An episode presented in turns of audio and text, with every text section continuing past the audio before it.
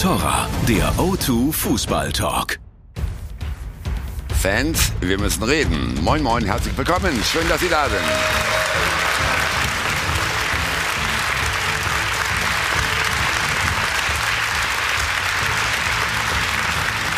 Jetzt ist es also wirklich passiert, liebe Zuschauer. Zum ersten Mal seit dem sechsten Spieltag hat die Fußball-Bundesliga einen neuen Tabellenführer. Es ist zwar nur die bessere Tordifferenz, aber die Bayern haben nun mal die Nase vorn und sie scheinen einen Lauf zu haben. 6 zu 0 gegen Wolfsburg, davor 5 zu 1 in Gladbach. Das wirkt wie eine Machtdemonstration und wie eine echte Ansage im Titelkampf. Der BVB tut sich dagegen weiter schwer, trotz des späten Sieges gegen Stuttgart. Aber die Moral scheint zu stimmen. Und so fragen wir uns, war es die Wende oder wird Dortmund doch noch bis zum Ende gegenhalten? Dann der Aufreger der Woche, die Ausbotung der drei Bayern-Stars aus der Nationalmannschaft. Was steckt dahinter?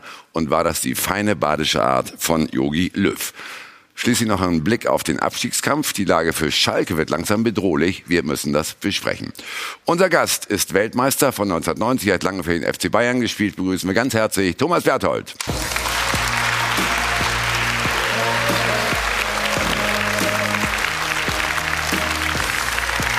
Thomas. Herzlich willkommen. Grüß dich. Tja, wir reden natürlich über deinen Ex-Club. Die Bayern haben den BVB überholt. Sagen die die beiden Auftritte von gestern, Thomas, dass es jetzt bis zum Ende so bleibt? Naja gut, die erste halbe Stunde war auch ein bisschen zäh. Dann haben sie den Dosenöffner gefunden mit dem ersten Tor. Dann war das Spiel mehr oder weniger gelaufen, weil sie gleich nachgelegt haben. Die Dortmunder haben sich ein bisschen schwerer getan. Aber letztendlich können wir doch froh sein, jetzt neun Spieltage vor Schluss, dass wir zwei Mannschaften haben, die punktgleich sind und es gibt noch einen spannenden mhm. Meisterschaftskampf. Das ist mit Sicherheit toll. Und gestern war natürlich aber auch gut anzusehen, dass Nico Kovac die drei Ausgemusterten in die Anfangsaufstellung getan hat. War das, was sie gezeigt haben, die Antwort für Joachim Löw? Na gut, dass eine gewisse Trotzreaktion äh, kommen musste, das war, glaube ich, allen klar. Und ich glaube, er hat die bewusst auch aufgestellt. Es ist ja auch eine gewisse Motivation, wenn so eine Entscheidung gefallen ist. Ist für den Spieler nicht einfach, aber wie gesagt, unser Bundestrainer hat jetzt wenigstens mal da für Klarheit gesorgt. Das werden wir natürlich ausführlich besprechen mit den Kollegen, die wir eingeladen haben. Da hätten wir zunächst einmal den Sportchef der Bild am Sonntag. Er sagt zum Thema Nationalmannschaft, Löws radikaler Schnitt war alternativlos. Hallo, Lars Wallrott. Guten Morgen.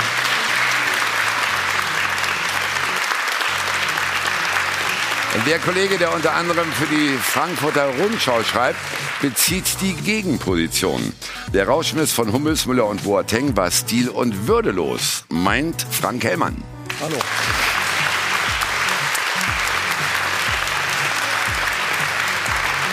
Der Fußballchef von Sportbild schaut nach München. Seine These, trotz Höhenflug in der Bundesliga gegen Liverpool wird das nichts nützen. Morgen Christian Falk.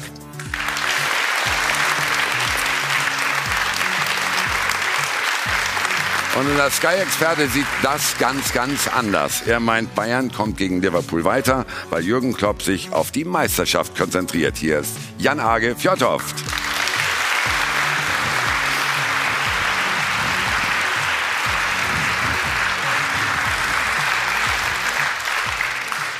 So, dann beginnen wir mal beim entthronten Tabellenführer bei Borussia Dortmund. Das war lange ein Ritt auf der Rasierklinge, Lars. Die haben sich sehr schwer getan, bis das 3 zu 1 feststand. Warum haben die sich so schwer getan? Weil sie zum einen nicht die Form haben, die wir äh, in der Hinrunde und äh, auch zu Beginn der Rückrunde von ihnen kannten. Zum zweiten, weil äh, Stuttgart, glaube ich, so langsam wieder in Form kommt. Tja, und zum dritten, weil so ein bisschen der Schwung raus ist. Wir hatten ja bis zu neun Punkte Vorsprung vor den Bayern. Jetzt äh, sind es zwei Tore zu wenig, um äh, Tabellenführer zu bleiben. Ich befürchte, ähm, da ist so ein bisschen die Luft raus, was den, den ganz großen Kampf oben angeht. Ähm, lass das mich aber gerne überraschen. Gleich, es zählen nur zwei Tore. Ja, aber leider sind die Kurven diametral der mhm. beiden Mannschaften da oben. Ähm, und wenn die Bayern normalerweise so Blut geleckt haben und in Schwung kommen, sind sie nicht so leicht aufzuhalten, das wissen wir. Wir machen das vielleicht bei Dortmund auch mal am Spielstil fest. Äh, kann es sein, dass der BVB wirklich entschlüsselt worden ist, dass die Mannschaften wissen, oh, da müssen wir so noch hinten reinstellen, erstmal absichern und dann haben die schon schwer, weil die halt ihre, ihr Umschaltspiel nicht machen können?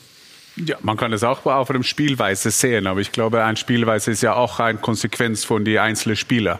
Man hat das gestern beim Spiel gesehen, der Alcacer, wenn er hat die Chance in die erste Halbzeit, sein, da hat er wirklich eine Holzberührung gehabt und der Ball ist weg. Am, am Anfang der Saison hätte er da äh, zwei Tore gemacht in eine Chance. Ich glaube, das ist nicht nur viel so wie der Spielweise. Ich glaube, das ist die, die Glauben, dass es möglich ist. Ich war in Wembley beim Dortmund gegen, gegen Tottenham. Dann habe ich es irgendwie so gespürt, dass die haben nicht geglaubt, dass es wir zum Ende der Saison erreichen. Und die haben ja. gesprochen, ja, wir spielen Bayern auswärts, Champions League wird schwierig. Das ist schwierig vorne zu sein vor einem Bayern, der Blut leckt. Ja, aber, aber da gibt es ja auch ein Gegenargument.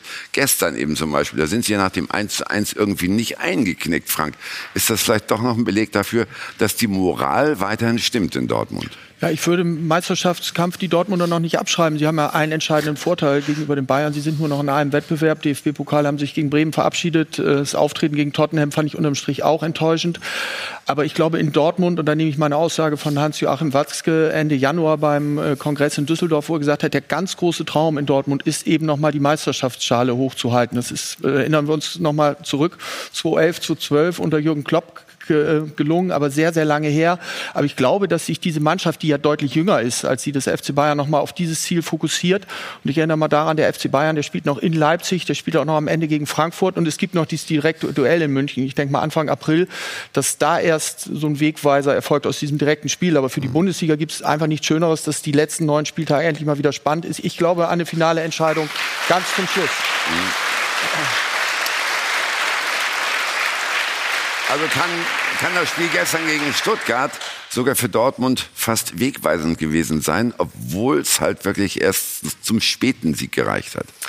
Ich glaube, Favre hat ja sehr, sehr klug reagiert. Er hat ja gegen Tottenham bereits schon umgestellt. Ich meine, vorher hat Dortmund natürlich den Schwung gehabt, diese Jugend, äh, da hatten sie einen Lauf. Aber jetzt haben sie natürlich die Mannschaften, die hinten drin stehen. Und er hat jetzt umgestellt. Vorher war es ja so ein 4-2-3-1. Und jetzt ist Witzel allein auf der 6, wo er hat er mehr Spieler, die Druck machen müssen gegen diese Mannschaften, die sich hinten reinstellen. Und mit diesem 4-1-4-1, das er spielt, funktioniert das jetzt auch besser gegen diese tiefstehenden Mannschaften. Weil vorher wurde Dortmund unterschätzt, äh, hatten natürlich die Räume, die sie für ein schnelles Spiel brauchen. Aber ich glaube, diese Umstellung hat man jetzt bei Tottenham hat man ja auch schon gesehen. Da wäre ja auch mehr drin gewesen. Da hätten sie in der ersten Halbzeit ja auch schon Tore machen müssen eigentlich. Und gegen Stuttgart hat man jetzt gesehen, dass das, was vorher nicht gereicht hat gegen die Mannschaften, kann man da zwingen. Sie haben jetzt einen Spieler vorne mehr und sie haben die Offensivkraft. Mhm. Also ich glaube, das hat er gut gemacht. Hat also Favre die richtigen Schlüsse gezogen, Jan Nagel? Ja, und vor allem, wir haben ja Max Eberl hier, hat ja über Favre gesprochen. Der ist ja immer so. Der macht ja sein Ding, egal was passiert. Das ist natürlich normal gut. Und es kann aber auch sein, dass er muss sich ändern, weil es gibt noch neun Spiele, da muss man vielleicht ein bisschen ändern, wie wir gesagt haben. Man hat sich ein bisschen geändert und, und ich bin auch deiner Meinung, dass beim 1-1 normal steht es 1-1 bis Ende. Jetzt haben die 3-1 gewonnen, die sind äh, wieder dabei und das kann auch einen Schwung geben. Ich gebe auch recht, dass der, der, der eine Wettbewerb, dass sie nur bei einem Wettbewerb dabei sind, kann gut sein. Aber der andere Seite, ich denke, die Spieler wollen ja Fußball spielen. Ich denke, das ist ein Vorteil für Bayern, wenn die Liverpool schlagen. Dann nimmt die mir dieses Selbstvertrauen in, in die Meisterschaft. Aber schauen wir mal. Gut, inwieweit kann das wirklich ein Vorteil für Dortmund sein, dass sie nur noch in einem Wettbewerb sind, Lars? Ich glaube, ich bin da bei Jan Age. Ähm, Fußballer spielen lieber, als dass sie trainieren. Ähm, sich da auf höchstem Niveau zu messen, ist immer eine zusätzliche Motivation. Natürlich kannst du jetzt sagen, du bist ein bisschen ausgeruhter, kannst dich vielleicht noch ein bisschen fokussierter auf die Gegner vorbereiten. Ich glaube, dass aber im, im fokussierten Meisterschaftskampf zum Schluss sowas fast zu vernachlässigen ist. Da kommt es auf Willen an, dann kommt es auch auf, auf äh, Kreativität und Qualität an. Ähm, deswegen ist es fast egal, ob die da noch in, auf drei Hochzeiten tanzen oder nur noch auf einer. Ähm, zum Schluss ist es eine Meisterschaft des Willens, eine Entscheidung des Willens und da wird es spannend. Es gibt ja für beides Argumente, Thomas, ne? ob halt nur ein Wettbewerb oder drei Wettbewerbe. Wenn du halt nur in der Bundesliga spielst, kannst du dich in der Woche schonen. Wenn du überall beschäftigt bist, bist aber wenigstens im Spielrhythmus. Mittwoch, Samstag, Mittwoch, Samstag. Ja, da bin ich bei den beiden Kollegen, also als ehemaliger Spieler, wenn du in dem Spielrhythmus bleibst, äh, Mittwoch, Samstag, ist das viel komfortabler, weil du hast im Endeffekt eine, eine klare Woche. Du reist an, spielst, Erholung, Vorbereitung, spielst. Und wenn jemand gut trainiert ist, dann macht ihm das auch nichts aus. Ich glaube eher, dass das Thema bei Dortmund ist einfach, man war jetzt Tabellenführer und diese Erwartungshaltung, die sich dann aufbaut, die musst du erstmal handeln. Und das ist eine ganz junge Mannschaft, die haben einen tiefen Schnitt gemacht Und jetzt sind sie in einer Position, sie sind punktgleich mit den Bayern, die mehr Erfahrung haben, weil sie die Bayern jedes Jahr um die Meisterschaft spielen. Und das ist so ein Entwicklungsprozess. Mhm. Das braucht eben Zeit. Und die Frage wird eben sein, ob die Mannschaft so ein bisschen die Lockerheit wieder gewinnt. Diese, ja. ähm, diese sagen wir mal, in der Vorrunde vielleicht mehr hatten, die jetzt etwas verloren gegangen ist. Und wenn sie das wieder gewinnen sollten, dann haben wir auf jeden Fall nochmal spannende neun Spieltage jetzt. Ich meine, das ist ja wirklich das psychologische Moment dabei. Das kannst du als, äh, als ehemaliger Spieler am besten beurteilen. Was bewegt das im Kopf eines Aktiven, wenn er merkt, oh, wir haben von den letzten acht Pflichtspielen nur ein einziges gewonnen und oh, der Jäger rückt uns immer dichter auf den Pelz? Ja, du, das ist das. Jeder, der trainiert oder gespielt, weiß, dass natürlich im Alltag dich diese Themen beschäftigen. Auch in deinem Umfeld beschäftigen sich diese Themen. Deine Freunde, deine Familie. Jeder quatscht ja mit dir. Mensch, bist jetzt Tabellenführer, ihr könnt Meister werden. Das musst du im Unterbewusstsein erstmal richtig verarbeiten, richtig einordnen, damit du eben auch im Training, das Thema ist ja immer das Gleiche. Du musst im Trainingsbetrieb immer an dein Limit gehen. Das hat mit Mentalität, mit Qualität und mit Willen zu tun. Und das musst du dann am Wochenende umsetzen können. Und bei den Top-Mannschaften geht es ja nur darum, die Dellen zu überleben. Weil jeder hat mal so eine kleine Delle im Laufe der Saison. Und jetzt hat die Beine ihre Delle, die haben jetzt wieder eine bessere Phase. Jetzt hatte der, der BVB hatte seine Delle. Die Frage wird jetzt sein, eben, wer für die Schlussphase, vor allem die letzten fünf Spiele, dann tickt die Uhr, wer es eben schafft, dann sich so zu fokussieren und eben alles rauszupressen, was du brauchst, um deine Spiele zu gewinnen. Ich glaube, das ist der große Unterschied zwischen Spielern. Hier sitzt ein Weltmeister, der war beim, beim Bayern. Für ihn ist es so, gewinnen ist Pflicht. Also das ist Normalität für mich. Ich war auf einen guten Tag ein Platzmeister, nicht ein Weltmeister, aber trotzdem auf ein anderes Niveau. Und für uns war das so, wir müssen uns auf jede Woche, jedes Spiel konzentrieren, das Beste rauszuholen. Aber wenn man kommt in diese äh, Welle, die ein Weltmeister, ein Bayern-Spieler, das ist Pflicht. Die gewinnen nur auf solchen Tagen. Gestern war ja auch nicht Bayern 100% in 90 Minuten superb, aber die gewinnen 6-0.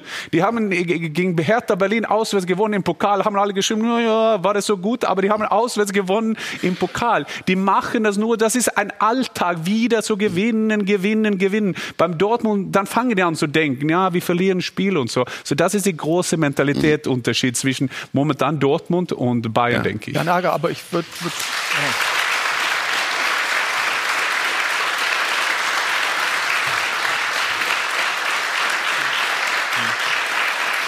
Ja, ich würde würd schon noch mal gerne auch, auch die Mentalität eigentlich bei Borussia Dortmund rausstellen. Wir haben ja zwei Spieler, zum Beispiel Alex Witzel, wo viele ja vor äh, Saisonbeginn sich gefragt, was will man denn mit dem? Und ist doch schon 30, hat in China und Russland gespielt. Für mich auf der Position aktuell der, der stärkste Bundesligaspieler im defensiven Mittelfeld. Und wir sehen eben Marco Reus. Kann man einfach nur wünschen, dass er die Saison wirklich verletzungsfrei bleibt. Ich glaube, wenn der sich noch mal verletzt, dann ist der Meisterschaftskampf aus meiner Sicht wirklich für Bayern mhm. entschieden. Aber wenn er so bleibt, er hat eine also unheimliche Wandlung vollzogen zum Führung Führungsspieler, auch in den Statements, auch gestern nach dem Spiel, muss sagen, spricht ein unheimlicher Reifegrad bei, bei ihm, wo man vielleicht auch hoffen kann, dass er sowas mal in die Nationalmannschaft trägt. Und wir haben mit Lucien Favre einen Fußballlehrer, der noch ja keinen großen Titel gewonnen hat, der aber in Nizza, in Mönchengladbach exzellente Arbeit gemacht hat und der, glaube ich, auch innerlich viel mehr nach diesem Titel äh, dürstet, als vielleicht wir alle äh, erahnen können, weil er lässt ja so wenig an seinen Gefühlen teilhaben. Aber ich denke, auch Borussia Dortmund hat auch in der Führungsmannschaft, da ist immerhin noch Matthias Sammer, der ein bisschen da mitredet, Michael Zorken, sehr erfahrener Manager, Watzke, der zwei Meisterschaften miterlebt hat. Also das ganze Gebilde Dortmund ist für mich sehr, sehr stimmig die Saison und ich finde, man muss diesem Verein und auch dieser Mannschaft ein großes Kompliment machen, was sie in dieser Saison bisher schon geleistet äh, haben. Äh, Frank, was willst du uns damit sagen? Äh, pro Dortmund oder eher pro Bayern, die augenblickliche gesamte Mengelage? Ich, ich würde, würde sagen, dass Borussia Dortmund bis zuletzt um die Meisterschaft mitspielt und ich gebe auch eine persönliche Einschätzung ab. Ich würde mir wünschen, dass sie Meister werden. Gut, aber nun nimm mal den aktuellen Spieltag von gestern. Da hast du halt den Rausch der Bayern, dieses 6 zu 0. Was macht das mit den Spielern vom BVB trotz des eigenen Sieges? Also zunächst mal haben sie sich ja gestern sehr demonstrativ gefreut über ihren Sieg und das nehme ich ihnen auch ab, weil sie in einer äh, tiefen Krise steckten und Favre nicht bekannt ist dafür, Krise auch schnell zu beenden. Insofern, das war erstmal gut. Natürlich ist es bitter, wenn zeitgleich, also du gewinnst, bist eigentlich vorne und zeitgleich ziehen die Bayern trotzdem an dir vorbei, weil sie halt so ein 6-0 machen. Mhm. Das zeigt denen halt, dass da jemand auf 120 Prozent läuft und die sind schwer zu schlagen. Also das, das kommt schon an, glaube ich, bei denen. Andererseits 3-1, knapper Sieg, Freude ist groß. Du bist wieder auf, auf Fahrt, du hast äh, wieder quasi oben äh, Kontakt zu deiner eigenen Stärke aufgenommen. Ich bin auch sehr gespannt. Das wird jetzt spannend werden. Ähm, und da lassen sich die Dortmunder auch, glaube ich, nicht so groß beeindrucken, wie wir jetzt glauben. Die Bayern haben schon oft mal 6-0 gewonnen. Das gehört vielleicht auch ab und zu Das mal Einzige, dazu. was ich noch also mal taktisch einbringen möchte, ist die Sorge, die ich bei denen habe, dass sie so anfällig sind bei Standardsituationen, weil die ja im Raum verteidigen. Also es gibt ja immer mal enge Spieler, da gewinnst du eben 1-0, dann darfst du aber nicht so ein Gegentor kriegen. Weil das kannst du in jedem Bundesligaspiel kriegen. Es gibt einen Standard, du verteidigst im Raum. Und das sind eben so Dinge, finde ich, ähm, da müssen wir vielleicht mal beim BVB drüber nachdenken, ob man da eine taktische Anpassung vornimmt.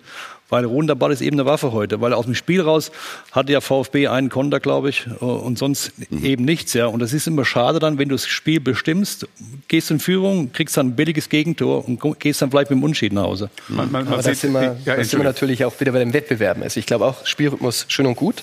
Aber wenn man jetzt gesehen hat, gestern war Akanji wieder sehr, sehr präsent. Ich meine, der hat gefehlt, der war verletzt. Äh, der ist extrem wichtig für diese Abwehr. Er hat auch das Tor eingeleitet, der macht die Eröffnung vom Spiel.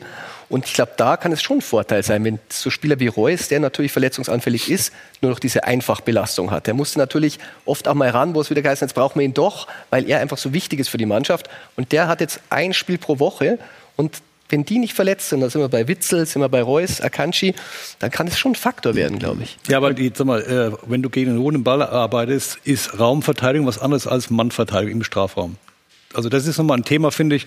Das muss der Trainer entscheiden, letztendlich mit seinen, mit seinen Spielern.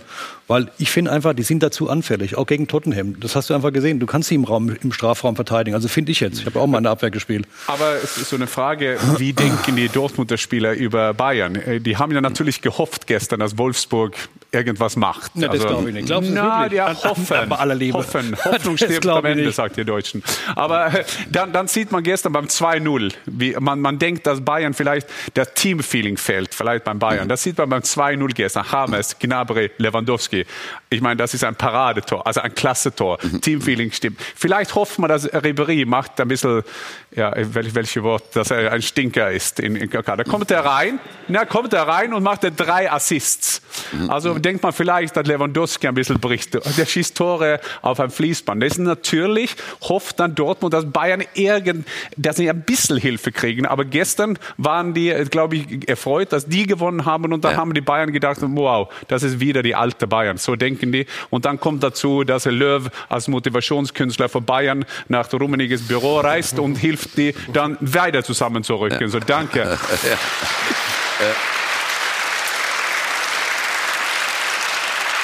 Also,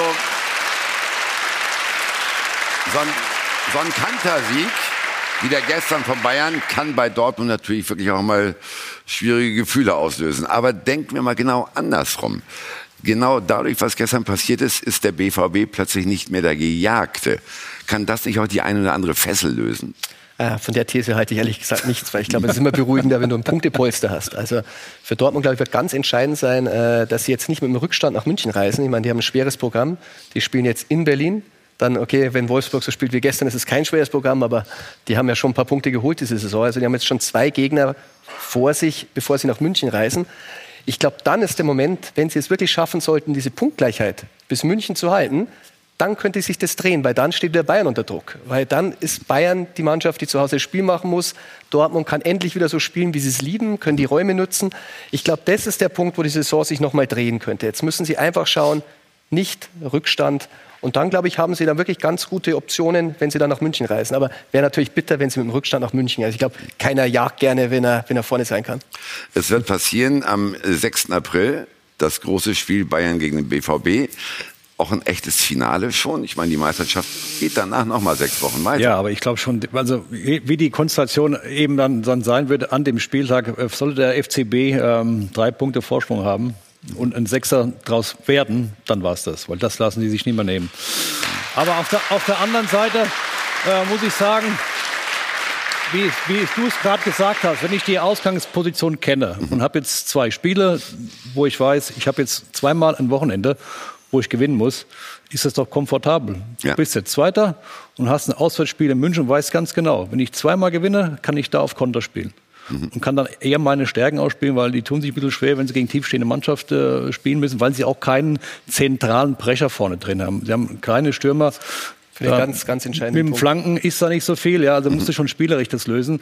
Und wenn sie Raum haben mit den schnellen Außenspielern, da können sie jeder, jeder Mannschaft wehtun. Also von daher ist es, eine, ist es eigentlich eine angenehme Situation für den BVB. Gut, aber nehmen wir uns jetzt mal die aktuellen Bayern daher. Ne? Vergleichen wir mal die beiden Konkurrenten. Äh, die spielen sich in Rausch. 6-0, 5-1.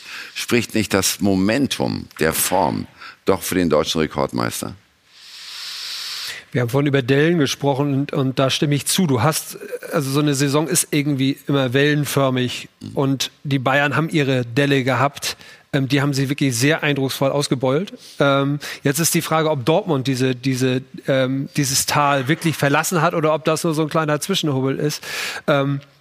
Wir wissen alle, wenn die Bayern so aufdreht und diese 6-0-Phase, wir hatten das ja unter Guardiola, wo sie, wo sie Spiele gewonnen haben, das war absurd. Da sind die, sind die Gegner nur hingefahren und waren schon fast froh, wenn sie nur sechs gekriegt haben. Ähm, das, das, das hat natürlich eine unglaublich psychologische Wirkung, wenn diese Maschine auf Voll, Volldampf läuft. Insofern, das ist schon beeindruckend. Aber Dortmund hat ja auch irgendwie, natürlich haben sie was zu verlieren, sie waren vorne. Aber es hat ja vor der Saison keiner jetzt gedacht, dass du mit der Truppe, mit der neu zusammengewürfelten Truppe jetzt um die Meisterschaft mitspielst. Insofern hoffe ich, dass sie irgendwann die Lockerheit kriegen und sagen, komm, mhm. jetzt haben wir Spaß dran, jetzt fahren wir nach München und dann gucken wir, was rauskommt. Mhm. Wenn wir über Psychologie reden, dürfen wir natürlich eins nicht vergessen. Dieses Liverpool-Spiel wird natürlich extrem wichtig. Mhm. Weil ich kann mich erinnern, letzte Saison, äh, wie knapp das war gegen Real Madrid, dieses Halbfinale. Ja. Und danach war es ja wie, als wenn Bayern der Stecker gezogen wurde. Danach ging der Liga nicht mehr viel. Das Pokalfinale wurde verloren. Also für die Bayern ist es schon sehr, sehr wichtig, diese Champions League. League, weil das eine zusätzliche Motivation ist. Ich meine, die sind sechsmal Meister geworden. Da ist es natürlich schwer, sich immer wieder für dieses Ziel zu motivieren. Ähm, deshalb tun sie gut daran, wenn sie am Mittwoch äh, gegen Liverpool weiterkommen, weil wenn dieses große übergeordnete Ziel Champions League weg ist, dann ist bei Bayern dann auch mal wieder schnell der Wurm drin, ja. weil das natürlich schon sehr, sehr wichtig ist. Äh, da reden wir auch von Rotation. Mhm. Es ist sicher psychologisch ein entscheidendes Spiel. Damit sind wir schon tief drin im Thema Bayern und wollen natürlich auch darum mal aktuell direkt an die Sebener Straße schalten. Äh, dort erwartet uns unser Kollege Marc Bernberg. Schönen guten Morgen. Guten Morgen. Marc, ganz allgemein, wie ist die Stimmung am Tag nach Wolfsburg und vor allen Dingen drei Tage vor Liverpool?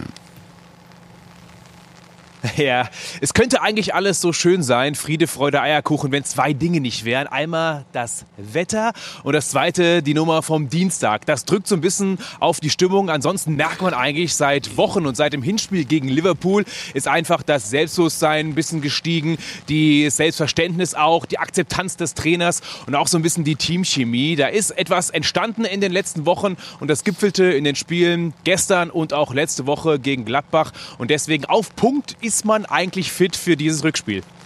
Trotzdem bleiben natürlich personelle Sorgen, weil Kimmich nicht spielen darf, Müller nicht spielen darf. Und die Frage ist natürlich, was ist mit Coman? Kann der vielleicht doch wieder spielen? Ja, heute soll er ins Mannschaftstraining einsteigen. Gleich wird das hier stattfinden. Die Ersatzspieler werden dann trotz des Wetters rausgehen. Hütchen sind schon aufgestellt, habe ich gerade schon gesehen, auf der anderen Seite hier von der Säbener Straße. Und dann soll er zum ersten Mal wieder voll mit dem Training sein. Nico Kovac hat ja bereits am Donnerstag das Ganze sehr positiv verkauft und gesagt, da besteht die Option, er macht sich Hoffnung. Deswegen kann das auf jeden Fall passieren, aber es sind nur zwei Einheiten plus das Abschlusstraining. Das ist dann doch sehr wenig, wenn man zwei, zweieinhalb Wochen raus war. Aber nach gestern wissen wir ja auch, Franck Ribéry hat ein richtig starkes Spiel gemacht mit der beste Mann und nicht nur wegen drei Assists. Der er hat ja eigentlich ist richtig aufgeblüht und deswegen glaube ich, muss man sich keine großen Sorgen machen, wenn Franck Ribéry diese Form auch am Mittwoch theoretisch abrufen kann. Javi Martinez gestern noch kurz als Update rein von der Verletzung her. Der hat ja einen Schlag auf die Achillessehne bekommen, ist dann auch runtergehumpelt vom Spielfeld und wurde ja auch ausgewechselt für Goretzka. Da sieht es auch jetzt nicht so schlimm aus. Trotzdem gestern Abend Pflege, heute Morgen Pflege. Da könnte natürlich noch eine Nachwirkung geschehen. Und da haben wir ja gelernt im Hinspiel, das ist ein ganz wichtiger Mann. Ähm, deswegen sind wir gespannt. Ja, seht ihr das Wetter? Habe ich doch gesagt. Das drückt auf die Stimmung, auch bei uns. Aber ansonsten alles gut und scheinbar auch bei Javi Martinez. Also ich möchte da draußen jetzt nicht stehen, sage ich dir ganz ehrlich. Insofern äh, halt ja. aus. Wir brauchen dich nämlich nachher nochmal zum Thema Nationalmannschaft. Einstweilen Dankeschön, Marc Bernbeck. Gerne.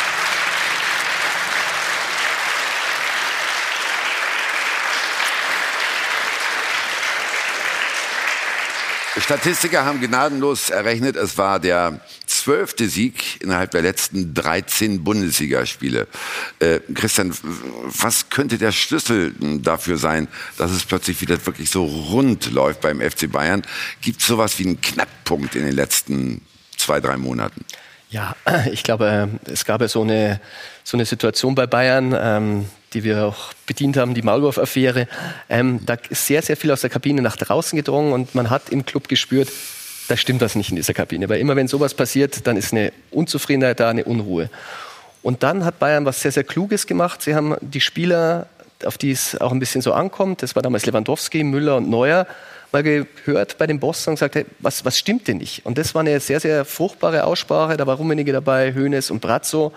Und dann haben sie gemerkt, das Verhältnis Kovac zu den Spielern ist vielleicht jetzt nicht so gut, aber es ist auch nicht so, dass es nicht zu kitten wäre. Mhm. Und da durften die Spieler mal ihre Gedanken äußern, was so. Das waren Kleinigkeiten. Es war ein bisschen das Angriffsspiel, die Automatismen fehlten. Über die wurde gesprochen und danach, im Nachklapp, ist man mit den gleichen Spielern runtergegangen zu Kovac und hat das einfach mal herangetragen und gesagt, du Nico, die Spieler haben das und das zu sagen und das war eine wirklich sehr, sehr fruchtbare Aussprache.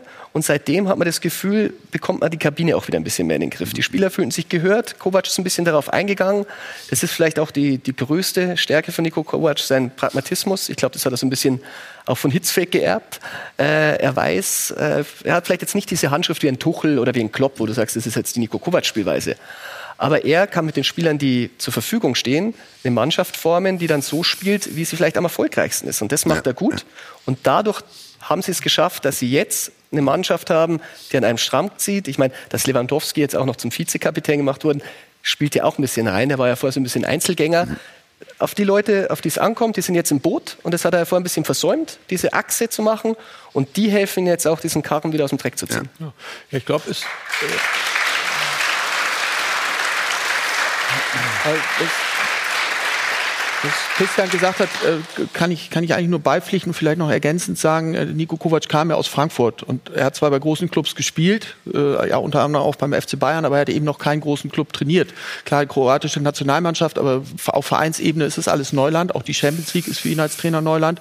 Und er hat ja am Anfang einfach erstmal versucht, allen Stars es irgendwie recht zu machen, hat am Anfang sehr, sehr viel rotiert und ist dann ja auch in, in, unter Druck geraten, ist das passiert, was Christian ihm ausgeführt hat, hat die Mannschaft vielleicht nicht gänzlich verloren, aber er konnte diese Linie, die er in Frankfurt sehr stringent ja durchgezogen hat, durften die Spieler zum Beispiel immer nur lauwarmes Mineralwasser trinken, äh, auch nach den Spielen hat er sehr, an, sehr eng an der Leine geführt, aber in Frankfurt konnte er es machen. Und das ging so in der Arbeitsweise in, in, bei Bayern nicht. Und dann gab es ja dieses Wolfsburg-Spiel, das war auch eben, wir sind da genauso am Wendepunkt in der Hinserie. Und da gab es einen Tag vorher, erinnern wir uns, diese legendäre Pressekonferenz, die grandios Szenario schiefgegangen ist. Und da haben Hoeneß und Rummenigge dem Trainer keinen Gefallen getan. Sie haben ihn immens unter Druck gesetzt. Aber in, eigentlich mit diesem Spiel ist so eine Art Schulterschluss entstanden. Kovac hat sich verändert. Und ich glaube, dieser Anpassungsprozess ist jetzt vollzogen. Jetzt bilden zumindest nach außen hin Trainer und Mannschaft da eine Einheit, ziehen an einem Strang. Und dann kommt natürlich die individuelle Klasse, die die Bayern haben. Wir reden jetzt über Ribéry, dass mhm. er spielen soll. Und wir reden nicht über Nummer 15, 16 No-Name. Und wir reden ja. über Goretzka, der eingewechselt wird. Und der Kader des FC Bayern ist ja nicht nur der beste, ist immer auch noch der teuerste in der Bundesliga. Und er hat schon viel, viel Qualität, die dann eben diese zwölf Siege in 13 ja. Spielen noch möglich machen. Ich meine, das ist ja auch ganz spannend, Thomas. Da ist wirklich so seit der Oktoberdelle auch jeder einzelne Spieler wieder besser geworden, hat eine bessere Form bekommen. Hängt das auch damit zusammen, wie es in der Kabine funktioniert? Funktioniert, wie das Feld zum Trainer ist. Ich meine, sie sind ja alle auf einem sehr hohen spielerischen Standard, haben es nur nicht halt auf den Teller gebracht und plötzlich geht's wieder. Da muss ein Zusammenhang bestehen. Ja gut, ich glaube, das Innenverhältnis Trainer-Mannschaft spielt eine große Rolle. Und äh, du, du, musst eben auch in deiner persönlichen Wahrnehmung als Spieler fühlen, dass du ernst genommen wirst. Und äh, wie eben hier schon in der Runde auch gesagt worden ist, man hat jetzt wieder eine funktionierende Achse. Und es wurde ja auch weniger rotiert. Das muss man auch ganz klar sagen. Und äh, deswegen funktioniert die Mannschaft auch viel besser. Und und darunter haben sich, glaube ich, irgendwie auch alle Spieler jetzt äh, so immer so eingeordnet. Und dass man sagt, wir haben jetzt hier zwei, zwei, drei große Ziele, weil Pokal ist klar, ist ja auch noch ein Thema für die, aber das größte Ziel ist Champions League und die Meisterschaft. Und ähm, zieht den Karren jetzt alle äh, mal in eine gleiche Richtung. Es gibt nicht, nicht mehr so viele Störgeräusche, also es ist relativ viel Ruhe im Laden Und das macht das Arbeiten für den Trainer und auch für die Spieler viel einfacher. Ich glaube, das, ist ja auch das am Anfang, wir haben das oft hier diskutiert, äh, auch von, von Frankfurt, da hat er einen Bobic hinter sich. Am Anfang der Saison war er ganz allein an in diese Phase Kovac.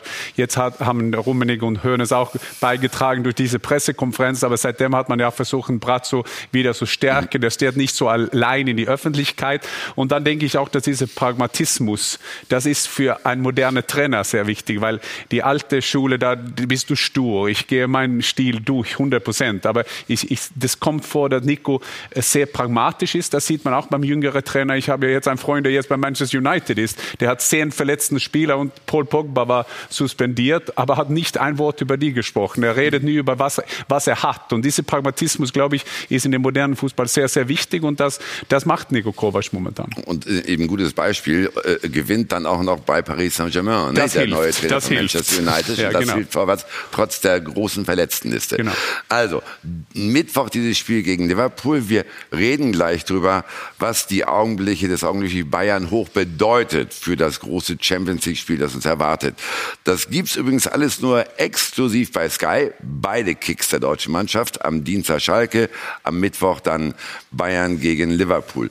Und selbst wenn Sie kein Abo haben, Sie können sich über Sky Ticket natürlich einwählen und können beide Spiele verfolgen. Jedes Einzelspiel je nach Ihrem Interesse, wie Sie Lust drauf haben. Also gehen Sie auf die Internetseite, die wir eingeblendet haben. Und dann geht's weiter am Dienstag, Mittwoch Champions League. Und vorher reden wir drüber, wenn wir wieder bei Ihnen sind.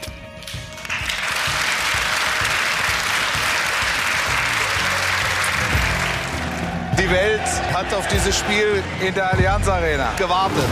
Wir haben eine Situation, in der es einfach um wahnsinnig viel geht. Klopp und Kovac haben da noch was auszudiskutieren. Für uns geht es um alles. Es ist was ganz Spezielles und es, es trägt ein, es treibt eins. Und ist gefährlich! Ja, wird Zeit, dass es stattfindet. Die Entscheidung. Nur bei uns. Bayern gegen Liverpool. Live auf Sky. Die UEFA Champions League auf Sky wird Ihnen präsentiert von Santander und Nissan.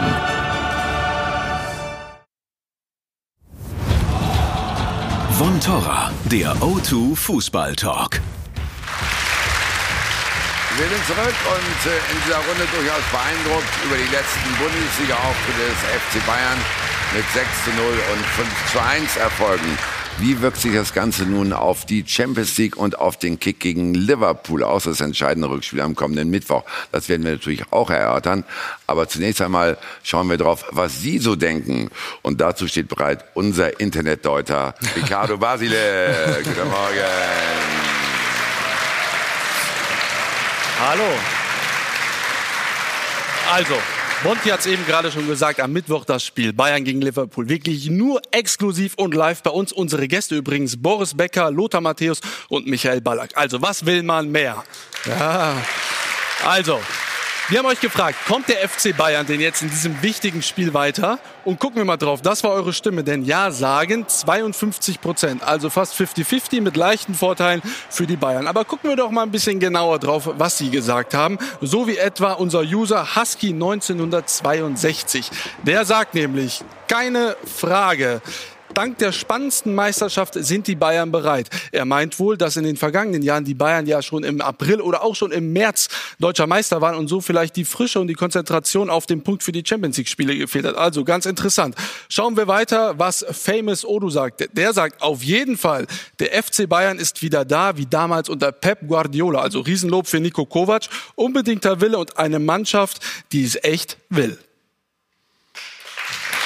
Das wird sicherlich auch der FC Liverpool wahrgenommen haben. Thomas, können so ein 6 zu 0 und so ein 5 zu 1 in der Bundesliga, können die auch Jürgen Klopp und den FC Liverpool beeindrucken? Nee, das glaube ich nicht. Nee. Die haben auch ihre eigene Agenda. Ich meine, in England ist es jetzt auch sehr spannend. Sie haben mit Manchester City einen harten Konkurrenten, der kurz äh, jetzt paar Punkte, zwei Punkte mehr hat als sie. Ja, die liegen Und- jetzt schon vier Punkte zurück, spielen Ja, das heute Mittag heute um Mittag ist ja 13 noch- Uhr, also direkt nach unserer Spiel. Sendung kann man sofort zu The Zone Genau. rübergehen. Ne? Aber wenn sie das gewinnen sollen, sind es eben nur, wie gesagt, ist ja nur zwei Punkte Unterschied oder ein Punkt Unterschied. Und ähm, das große Ziel ist natürlich für, für Liverpool, die Meisterschaft zu gewinnen. Das ist ganz klar. Man war ja schon mal vor ein paar Jahren ganz knapp dran und äh, hat es da nicht geschafft. Und diese hatten wir das gleiche Thema. Aber ich kann mir nicht vorstellen, dass, äh, dass Jürgen Klopp dafür die, äh, die Champions League her, äh, schenkt. Und äh, das Ergebnis ist eigentlich für sie komfortabel. Und ich glaube, wenn sie ein Tor schießen, kommen sie weiter. Jan Arge sieht das ganz anders. Ne? Ich habe mich da eine These in Erinnerung. Moment mal. Ja. Jürgen Klopp spielt eher auf die Meisterschaft als auf die Champions League. Liverpool ist 18 Mal Meister geworden. Aber die haben den Premier League nie gewonnen. Kann man sich vorstellen, wie schwer das ist für Liverpool? Die haben Beatles, die haben Freddie Mercury, die haben alles, aber die haben kein Premier League Trophäe gewonnen. Und du kannst dich vorstellen, und die letztes Jahr waren die in die Finale, die haben dann äh, verloren, muss ich auch sagen, wegen einem, einem Torwart, der ein bisschen unglücklich war. Ich glaube, wenn, er, wenn, wenn Klopp denkt, was wichtig ist für ihn und für die Liverpool-Fans ist es wirklich, die Premier League zu gewinnen. Herschenke nicht, aber ich glaube, das ist dabei. Und du hast es richtig gesagt, die spielen heute zu Hause gegen Burnley. Das 6 zu 0 für Wolfsburg ist nicht viel so richtungsgebend für Bayern, aber ich glaube, für Liverpool ist es ein bisschen richtungsgebend. Wenn, wenn ihr heute kein Ergebnis kriegt gegen Burnley, die werden ein bisschen kritisiert jetzt in, in England, der Verteidigung mit Van Dijk, die immer so gut waren, das schwankt ein bisschen, die nach vorne Salah gegen Everton sehr viele Chancen gehabt, keine Tore gemacht haben. Aber ja. aufpassen, ein 0-0 zu Hause ist in Europa ein ganz gutes Ergebnis, weil die drei vorne, Firmino mit Mane oder äh, äh Salah, die müssen nur ein Tor schießen. Ja. Und das ja. machen Liverpool oft. Wie gefährlich ist dieses 0 zu 0, das Bayern in Liverpool geholt hat? Ja, ich glaube, meine provokante These am Anfang habe ich ja ganz bewusst gewählt. Mhm. Ich fand, das Hinspiel ist ein bisschen zu hoch gechasst worden. Also es war schon mit sehr, sehr einfachen Mitteln ist da ein 0-0 erzielt worden, das sicherlich sehr, sehr wichtig war für Bayern zu der Phase. Ähm, aber man muss auch sagen, Bayern hat jetzt wenig in die Offensive investiert. Es war ein guter Matchplan, bei Enfield ist gefährlich, wenn die mal da in Fahrt kommen. Das, man hat ihnen auch den Zahn gezogen dadurch. Aber spielerisch war das schon sehr, sehr wenig, was Bayern gezeigt hat. Und äh, du hast vollkommen recht. Ähm, Im Rückspiel muss Bayern Tor schießen, weil sie kommen sonst nicht weiter. Und wenn die jetzt da ein bisschen aufmachen müssen und nicht wie an Enfield hinten da den Ball bei Neuer rumschieben, dann haben die auf einmal Platz da. Und wenn die drei Platz haben, die da vorne spielen, dann wird es wirklich sehr gefährlich. die Strategie äh, in einem solchen Stadion gegen eine solche Offensivmacht erstmal hinten defensiv zu spielen und ich sehe das ein bisschen anders. Ich fand, das war einer der reifsten Defensivleistungen, die ich seit langem von einer deutschen Mannschaft gesehen habe, wie sie da klug verschoben, verschieben haben. Das war richtig, richtig gut verteidigt. Insofern. Aber das sagen wir doch jetzt nur, weil sie kein Tor bekommen haben. Nein, und also, wir sagen das nur, ja, aber Fußball, funktio Fußball funktioniert genau. immer nicht im Konjunktiv. Also, genau. Sie, also, haben, sie haben kein Tor bekommen, richtig. Ja, aber sie hatten auch sehr, sehr viel Glück. Einmal stand Mané völlig frei. Der, glaube ich, der hatte gar keine Ahnung, wie frei der gestanden ist. Der hatte noch zwei Chancen. Also, dass die kein Tor geschossen haben, aber, dann müssen sie aber wirklich. So funktioniert Fußball ja nun mal. Ja, aber wenn Mourinho das macht, dann sagen wir, er parkt der Bus. Und wenn Kovac das macht, dann ist es strategisch super.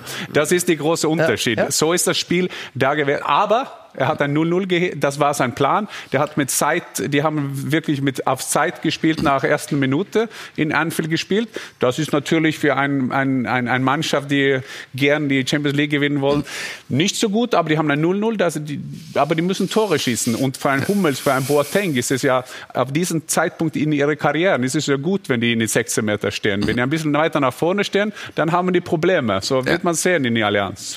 Oder wenn wir jetzt mal ausrichten auf die, auf die taktische Geschichte. Ihr sagt, schön, zu Null gespielt in Liverpool ist was. Äh, Frank, erstens kann es auch daran gelegen haben, dass Nico Kovac ja nun wirklich auch bewusst die defensivere Variante gewählt hat mit Martinez halt hinten drin, der davor lange keine Rolle spielte beim FC Bayern. Und wäre das auch wiederum eine Option jetzt für das Rückspiel, also ähnlich ranzugehen. Ja, ich glaube, der Dietmar Hamann hat das ja jetzt, der auch Sky-Experte ist, hat das jetzt im Interview mit der Süddeutschen Zeitung nochmal sehr gut gesagt. Der Schlüsselspieler für ihn schlechthin in den nächsten Wochen, speziell gegen Liverpool, ist eben Martinez. Ich glaube, der kann sich des Einsatzes sicher sein, weil man ja auch diese offensive Wucht von, von Liverpool auch im Rückspiel bekämpfen muss. Nichtsdestotrotz wird der FC Bayern offensiver spielen, aber ich fühle mich ein bisschen erinnert, da kann ich mich mal in meiner Kindheit mal zurückgehen, weil es liegt 40 Jahre zurück. Da hat der FC Bayern auch an der Enfield Road mal, äh, an der Enfield Road mal 0 zu 0 erreicht, hat dann im Rückspiel 1-1 gespielt und ist damals im Halbfinale, es hieß noch Europapokal der Landesmeister, ist ausgeschieden. Also ich glaube, dass sich diese Geschichte nochmal wiederholt, persönlich, weil, weil ich... Ähm, weil, weil ich der festen Überzeugung bin, dass der FC Bayern nicht ohne Gegentor durch dieses Rückspiel mhm. kommt. Das ist natürlich jetzt auch Mutmaßung, aber der FC Bayern ist international nicht auf diesem Niveau, dass er diesen Champions League-Titel in dieser Saison gewinnt. Das glaube ich. Thomas, glaube. dann erklär uns Doofen doch mal als einer, der halt wirklich äh, Das hast jetzt, du, überall, das hast jetzt du gesagt. Ja. Das hast jetzt du gesagt. der, der überall gespielt hat, der Weltmeister geworden ist. Erklär uns doch mal, wie sich der FC Bayern dann ausrichten sollte, auch vor dem Hintergrund, dass du selber eben So.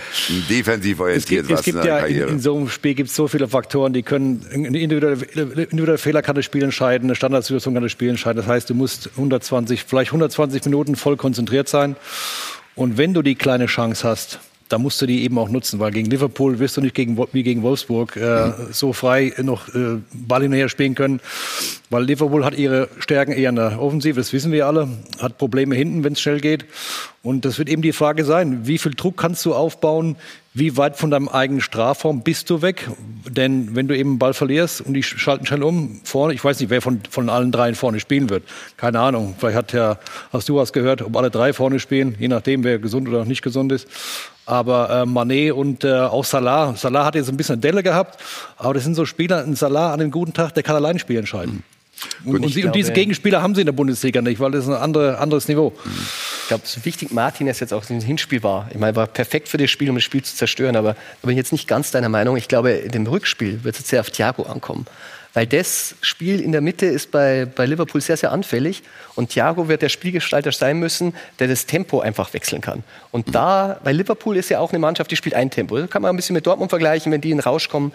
Thiago kann das Spiel verschleppen, er kann es aber auch schnell machen. Und deshalb glaube ich, dass er ganz, ganz entscheidend wird in diesem Rückspiel. Was ist auch, finde ich auch nur interessant, wenn ein deutscher Trainer kommt wie Klopp. Weil Klopp ist ja in England sehr, sehr populär. Er ist ein Botschafter für, für Liverpool, der versteht, wie er umgeht. Sagt zum Sir Kenny Dalglish, kannst du vorbei beim Training kommen? Super. Und er macht alles seine Sachen. Aber der muss auch Titel gewinnen. Und darum war meine These auch ein bisschen, dabei. er denkt, dass er die größere Chance ist, vielleicht in Premier League zu holen, das in die Champions League zu gewinnen. Äh, Und ich denke, dass für Klopp ist es auch eine ganz interessante Woche, die jetzt kommen, weil vielleicht, wenn die zweite werden diese Saison, die, die, und in England, Guardiola macht es anders. Jetzt ist März, und der Guardiola hat seinen Titel geholt. Er hat Liga Cup geholt. Für, für, Ah, für der Ja, aber das zählt da gar nichts, nicht. aber den, also Liga er Cup. sagt, ich, Gott sei Dank, wir haben das nicht ausgemacht, dass die zwei Deutschen sagen, der zählt nicht. Aber in England zählt jeder Titel. Und wenn Klopp einen Titel holt, dann muss er, er muss Titel holen. Das ist ganz einfach. Bei Liverpool musst du Titel holen. Du, du so Miss Beauty Competition, die kannst du nicht gewinnen. Du musst Titel holen. Darum wird es auch Aber ich interessant. verstehe die These nicht. Die- Also er will die Meisterschaft holen und deswegen spielt er weniger Ich auf die habe nicht Champions gesagt, League. dass es weniger spielt. Ich sage nur, die die Chance ist größer, dass Liverpool wird die Premier League gewinnen als Champions Aber League. Das glaubst du, steht- dass sie das, Das mag ja sein, jetzt nicht aber- gedreht hat, dadurch, dass die jetzt hinten sind? Also ich glaube, ich persönlich sage, vielleicht ist es sogar leichter, die Champions League jetzt zu gewinnen. Weil an City, wie sie Vorsprung haben, da sind wir jetzt wieder bei Dortmund, das war ja eine ähnliche City Situation. muss, City City muss äh, Manchester United spielen, das kann sich sehr viel ändern. Aber eins ist Fakt, Liverpool ist wirklich in der klassischen Borussia Dortmund-Situation. Die waren auch fünf Punkte vorne, jetzt sind sie vier point. Punkte zurück. Also das hat sich ja sehr schnell gewendet. Ja, aber Jörg, aber psychologisch spielt das Spiel doch für die am Mittwoch genauso eine Rolle wie für die Bayern. Wenn die weiterkommen sollten, gibt es mal einen Boost. Ja, klar. Auch für die Meisterschaft. Also von daher ist das, ist ein K.O.-Spiel 50-50. Da kann eine einzelne Aktion entscheiden oder, oder ein einzelner Fehler.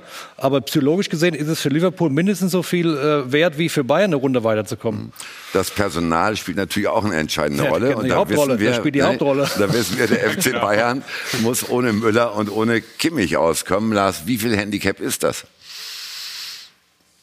Kimmich, ja. Müller halte ich in der derzeitigen Konstellation für verzichtbar. Ich glaube, auch Thiago wird da zum Beispiel äh, äh, eine, eine entscheidendere Rolle spielen. Letztendlich ist es wurscht. Wenn du eine Spitzenmannschaft bist, darfst du nicht auf einzelne Spieler, von einzelnen Spielern abhängig sein. Du musst es kompensieren können. Und ich glaube, dass die Bayern das vielleicht sogar noch eher kompensieren können, weil ich den Kader fast noch breiter aufgestellt sehe als bei Liverpool. Und ähm, da hat Kovac mannigfaltige taktische Möglichkeiten. Wir haben hier schon interessante besprochen. Du kannst äh, defensiv mit Martinez spielen, du kannst die offensivere Variante nehmen. Ich glaube, er wird erstmal defensiver anfangen und vielleicht dann gucken, wie sich ein Spiel entwickelt. Aber es wird nicht davon abhängen, ob ein oder zwei, wenn es Lewandowski wäre vielleicht. Aber Müller und Kimmich Ich sehe es auch gar nicht als großen Nachteil. Also ich bin wirklich ein Kimmich-Fan. Aber auf der Seite wird es, äh, würde er es mit Manet zu tun bekommen und äh, der ist schon verdammt schnell. Und ich glaube, da ist so ein Spieler wie Rafinha, der wirklich furchtbar unangenehm zu spielen ist, ist vielleicht auch gar nicht so schlecht in der Situation. Also ein ganz guter Ansatz. Ne? So, und nun aber schlagen wir den Bogen zur Bundesliga, meine Herren. Wie wird sich denn das äh, Abschneiden der Bayern in der Champions League auswirken auf den weiteren Saisonverlauf, Christian? Das ist natürlich die große Frage. Ich habe es ja vorhin schon angedeutet. Also gesagt, Bayern ohne Champions League ist halt einfach schwer zu motivieren. Und das kann natürlich einen riesen Knacks machen. Und da sind wir jetzt wieder bei dem Hinspielergebnis, das so gefährlich macht. Wären die jetzt mit einer knappen Niederlage und wären dann ausgeschieden, also ja, wir haben alles gegeben. Aber jetzt sind sie plötzlich der Favorit. Das waren sie ja überhaupt noch nicht in diesem, in diesem ganzen Duell. Und wenn man jetzt mit diesem 0 zu 0 sagt, ja, und jetzt sind wir im Vorteil, jetzt ausscheidet, das wird wirklich bitter. Darum war nicht wirklich, also ich bin ja wirklich, als Deutscher möchte ich ja unbedingt, dass wir noch ein paar Mannschaften haben, die da weiterkommen. Sollten Sie sich wirklich nicht auf diesem Hinspiel ausruhen, weil ich sah das Hinspiel nicht so gut, wie es gemacht wird. Gut, nehmen wir mal den positiven Fall, Thomas. Wenn sie weiterkommen, die Bayern, sind dann deiner Einschätzung nach sogar alle drei Titel möglich? Also in der, in der Champions League gibt es noch stärkere Mannschaften als Liverpool, mhm. die noch im Wettbewerb sind. Das muss ich ganz klar sagen. Also jeder, der jetzt äh, zum Beispiel Atletico Madrid gegen Juventus gesehen hat, die spielen, also das Finale ist ja in ihrem Stadion. Ähm, Real Madrid ist draußen. Also ich glaube, eine größere Motivation äh, für diese Mannschaft gibt es dieses Jahr nicht, als zu Hause ihr Finale zu spielen. Mhm. Die sind körperlich brutal drauf. Die haben die 90 Minuten bearbeitet. Also da wurde jeder Meter bearbeitet. Und, und das sehe ich eben nicht. Die Qualität haben die Bayern nicht. Und auch dieses Tempo können die gar nicht mitgehen. Mhm. Also von, der, von daher glaube ich, wenn sie weiterkommen ins Viertelfinale, muss man mal schauen, was für ein Gegner zugelost wird. Aber ähm, als Favorit für den Titel sehe ich sie auf keinen Fall. Da gibt es Mannschaften, die sind einfach stärker. Das gehört Gut, aber, auch dazu, weil Chelsea, also wie alle Deutschen weiß, die alle Bayern-Fans wissen, ja. Chelsea ist ja auch Champions League-Sieger geworden. Gut, also schön und gut, aber ist dann, Nein, ich ist sage dann, nur, ja, ich aber sage ist, ist so ein Weiterkommen, Ja. Nage, äh, in der Champions League, ist das nicht zunächst einmal auch ein Anschieber für die Bundesliga? Ja, Egal da- wie es weiterläuft Das in der glaube ich schon, aber ich, ich sehe das, also jetzt ist ja Ajax weiter, äh, Mhm. also Manchester United also weiter. Das sind ja nicht super starke Mannschaften momentan. Mhm. Also man kann ja dieses Selbstvertrauen wirklich mitnehmen. Äh, ich glaube, das macht nicht den großen Unterschied, ob die weiterkommen, also von Selbstvertrauen her. Ich glaube mehr der andere Variante, wenn die nicht weiterkommen, weil, weil dann, dann haben wir so um 10. März und die spielen noch zwei Monate Fußball und die sind nicht einmal in die Champions League. Und dann, dann denkt, bei Bayern ist ja die Mentalität so, wenn der die, die, die Double holt, dann sagen alle, ja, die Saison war okay. Das, das spricht ja für Bayern und auch gegen Bayern jetzt am Ende des Ja, aber einen Abstrahleffekt auf die, auf die Bundesliga gibt es ja auf jeden Fall. Also Christian hat das ja schon mal angeführt. Erinnern wir uns an die letzte Saison. Klar, da hatten die Bayern großen Vorsprung, aber als dann diese epischen Schlachten da gegen Real Madrid geschlagen waren und die Bayern da als Verlierer vom Feld trotteten, da gab es einen derart mentalen Knicks, der ja über Wochen angedauert hat. Sie haben ja nicht nur das Pokalfinale gegen Frankfurt dann noch verloren, eigentlich dann in ähnlicher Form, sondern im Grunde können wir auch die These aufstellen, das WM-Desaster, und da kommen wir ja zum späteren Thema, mit den Nationalspielern, mit Hummels, mit äh, Müller, mit Boateng, die haben ja auch in der Nationalmannschaft die Leistung nicht näher gebracht und das konnte man wirklich in direkten Zusammenhang mit diesem Ausscheiden gegen Real Madrid bringen. Und wenn sie jetzt ausscheiden sollten, glaube ich schon, dass das sich negativ auch auf die Liga auswirkt. da wage ich, da wage ich, Entschuldigung, Genau. da wage ich mal kurz die Gegenthese. Ich glaube, wenn die Bayern jetzt ausscheiden, werden sie eine solche Wut entwickeln, dass die Bundesliga sich warm anziehen muss und dass der, der Gegeneffekt dann eher ins Positive umschlägt für die Bayern und das Negative für die Bundesliga. Also ich könnte mir vorstellen, dass wir dann tatsächlich so einen, so, einen, so einen mentalen Effekt erleben nach dem Motto, aber jetzt zeigen wir es dann der Bundesliga erst recht, weil zwei Titel brauchen wir dann mindestens. Aber das ist ja ein, ein, ein kleiner Unterschied. Der Unterschied ist ja letzte Saison oder die letzte Saison waren wir ja viele Punkte vor der Nummer zwei. Also, also letzte Saison war ja um die 48 Punkte vor Schalke. Also das war ja egal, was die machen. Der Busfahrer könnte ja spielen. Aber dieses Jahr, wenn die gegen Liverpool äh, rausgeht, dann müssen die trotzdem die Bund Bundesliga gewinnen. Die muss sich trotzdem bemühen. Ich glaube, der ist ein bisschen Unterschied diese Saison. Aber dann sind wir wieder bei der Rotation, die jetzt ein bisschen eingestellt wurde. Wenn diese Champions League-Spiele wegfallen, dann hast du da so viele Positionen, wo einfach ein paar Spieler dann einfach nicht mehr zu Zug kommen werden. Und dann hast du auch wieder diese Probleme, die wir ja schon mal, jetzt hat Rafinha aufgemuckt, wo ich sage, okay, bei Rafinha ist es jetzt schnell wieder verhallt. Aber dann haben wir in der Innenverteidigung. Dann kann man nicht sagen, jetzt lassen wir mal Hummels und Boateng spielen, weil sie jetzt mal nicht in der Nationalmannschaft sind. Dann will der Süle rein. Dann hast du auf den Flügeln, ich meine, Ribéry der brennt ja auch. Der, der weiß natürlich, er darf jetzt keine Ansprüche machen, weil er natürlich zuletzt auch immer angeschlagen war. Mhm. Aber die werden ja alle wieder fit. Ja, aber kann so ein Aus in der Champions League, kann das wirklich ein, eine Trotzreaktion herausrufen oder hervorrufen, wie Lars Wallroth es eben gesagt hat? Oder Thomas, ist da bei so einem Spieler, wenn das höchste Ziel schon im März weg ist, nicht einfach die Luft raus? Nee, weil der Spannungsbogen, den musst du ja aufrechterhalten, bis es theoretisch entschieden ist. Da kannst du das. Ja, das, das kannst du ja nur in dem Fall wie jetzt, wo es einen Wettbewerb noch gibt. Also ich kann das nachvollziehen, wenn du letztendlich in der Champions League gegen Real Madrid bei so einem knappen Spiel ausscheidest, dass du erstmal innerlich leer bist und dann auch mal in so ein Tal reinfällst. Ganz insbesondere noch, wenn man dann auf die Tabelle schaut und sagt, okay, Liga, dann machen wir so nebenher, ist eh gelaufen.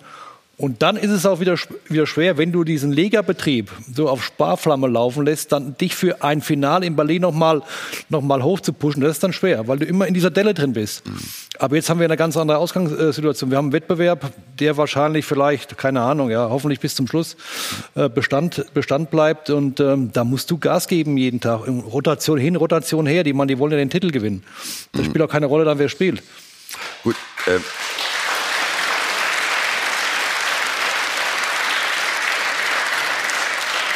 Frage ist natürlich, ob die Bayern das dann tun, wenn sie ausgeschieden sein sollten. Wir sagen natürlich alle aus nationaler Sicht, das wäre fatal, weil dann hätten wir überhaupt keinen Vertreter mehr in der Champions League. Aber ja, warum sollen sie das nicht tun? Ich meine, das ist ihr Job. Also, die wollen einen Titel gewinnen. Dafür werden sie auch bezahlt. Ja, aber du weißt doch mal. Stellen nicht den Betrieb ein dann. Ja, aber.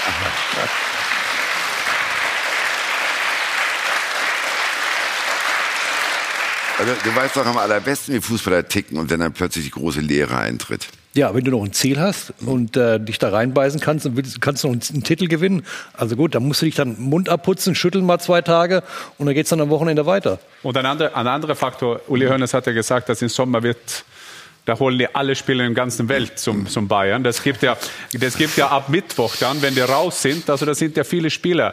Warum sind Bayern ein bisschen still? Weil die wissen ja, dass Boateng, die wissen, dass Hummels, die wissen, dass Müller vielleicht im Sommer weg sind vielleicht, also dann gibt es Spieler, die müssen ja auch für, für ihre Karriere kämpfen, wenn die, wenn die ja, so das ist aber sehr spekulativ, was jetzt sagt. Also ich sehe erst mal zwei ältere Spieler, das ist Robin Ribéry und sonst sehe ich die mal alle unter Vertrag, die dann noch äh, jetzt spielen. Also ich weiß nicht, so, das sollen alle bleiben. Ich weiß ja nicht, wenn nein, du noch, wenn du noch da meinst, dann bei deinen. Nein, das sollen dann alle bleiben. Also sollen die dann fünf Spieler holen und dann sollen alle bleiben. Dann haben die ja, ja 35 es, Spieler im Kader. Du, es, ist ja, es ist ja bekannt, dass es eine Veränderung geben wird. Aber ich kann mir nicht vorstellen, dass Hummels, Boateng und Müller den Verein verlassen im Sommer. Ich würde ich würd gar nicht mal so weit gehen. Gehen. Man muss sich nur mal vorstellen, jetzt sind, ähm, dieses Worst-Case-Szenario und dann kommt die Nationalmannschaft, dann sind diese Spieler, und da haben wir es immer wieder bei Rhythmus, äh, die dann eigentlich zur Nationalmannschaft gefahren werden und dann sind sie beim nächsten Spiel und nächsten Spiel, dann sind solche Spieler Weltmeister, stehen an der Säbener Straße mit den Reservisten, ich meine, dann bleiben nicht mehr viel, ein paar Jugendspieler und dann müssen die eineinhalb Wochen da an der Säbenerstraße jeden Tag Training schieben. Und dann,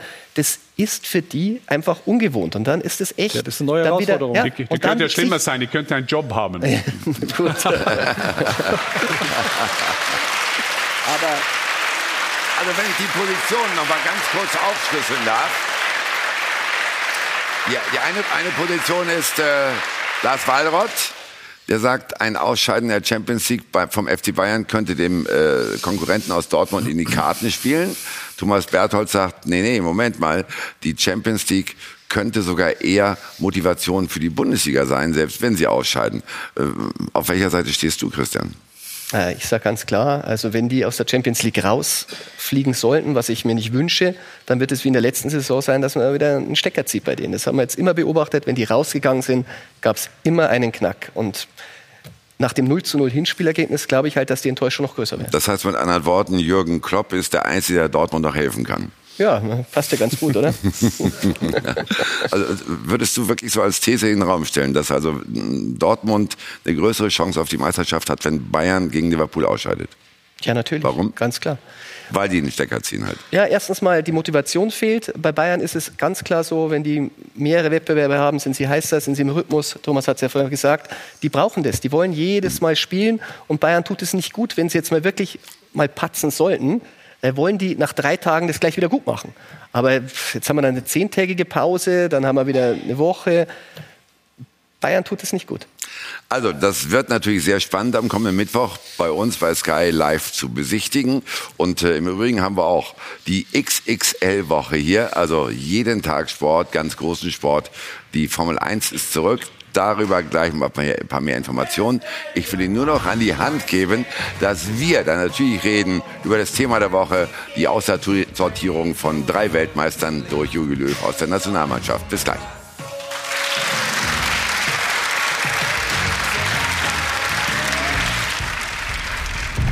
Es wird wieder laut.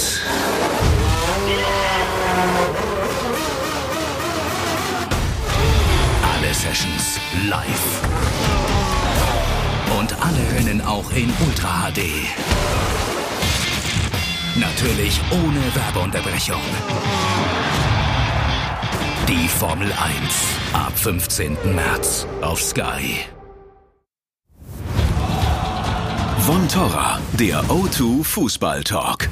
Wir sind zurück und schauen auf das Thema der Woche. Ein echter Aufreger, den Jogi Löw da ausgelöst hat, die Ausbotung seiner drei Weltmeister Boateng, Hummels und Müller. Gestern machte sich gleich Twitter-Spot breit. Äh, es war schon eine tolle Sache, was da im Netz alles zu lesen war. Ich will es ein bisschen zitieren. Mit den alten und ausgemusterten Stars schrieben also manche, hat der FC Bayern nur 6 zu 0 gewonnen. Das Ergebnis hat die Entscheidung von Jogi Löw total bestätigt. Ja, man kann dieser Meinung sein und äh, wir diskutieren auch gleich drüber. Zunächst aber bringen wir sie auf den Stand.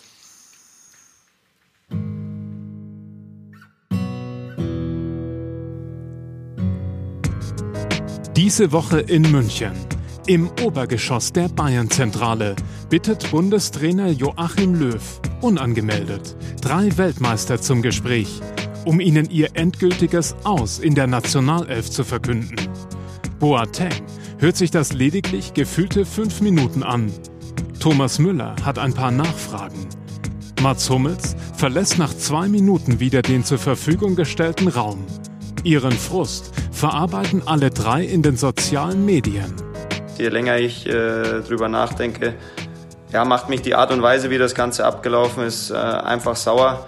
Ähm, kein Verständnis habe ich vor allem äh, für diese suggerierte Endgültigkeit äh, der Entscheidung. Äh, Mats, Jerome und ich äh, sind immer noch in der Lage, äh, auf Top-Niveau Fußball zu spielen. Ich war immer stolz, äh, das DFB-Trikot zu tragen. Ich habe immer alles gegeben. Das Aus der WM-Helden. Deutschland diskutiert.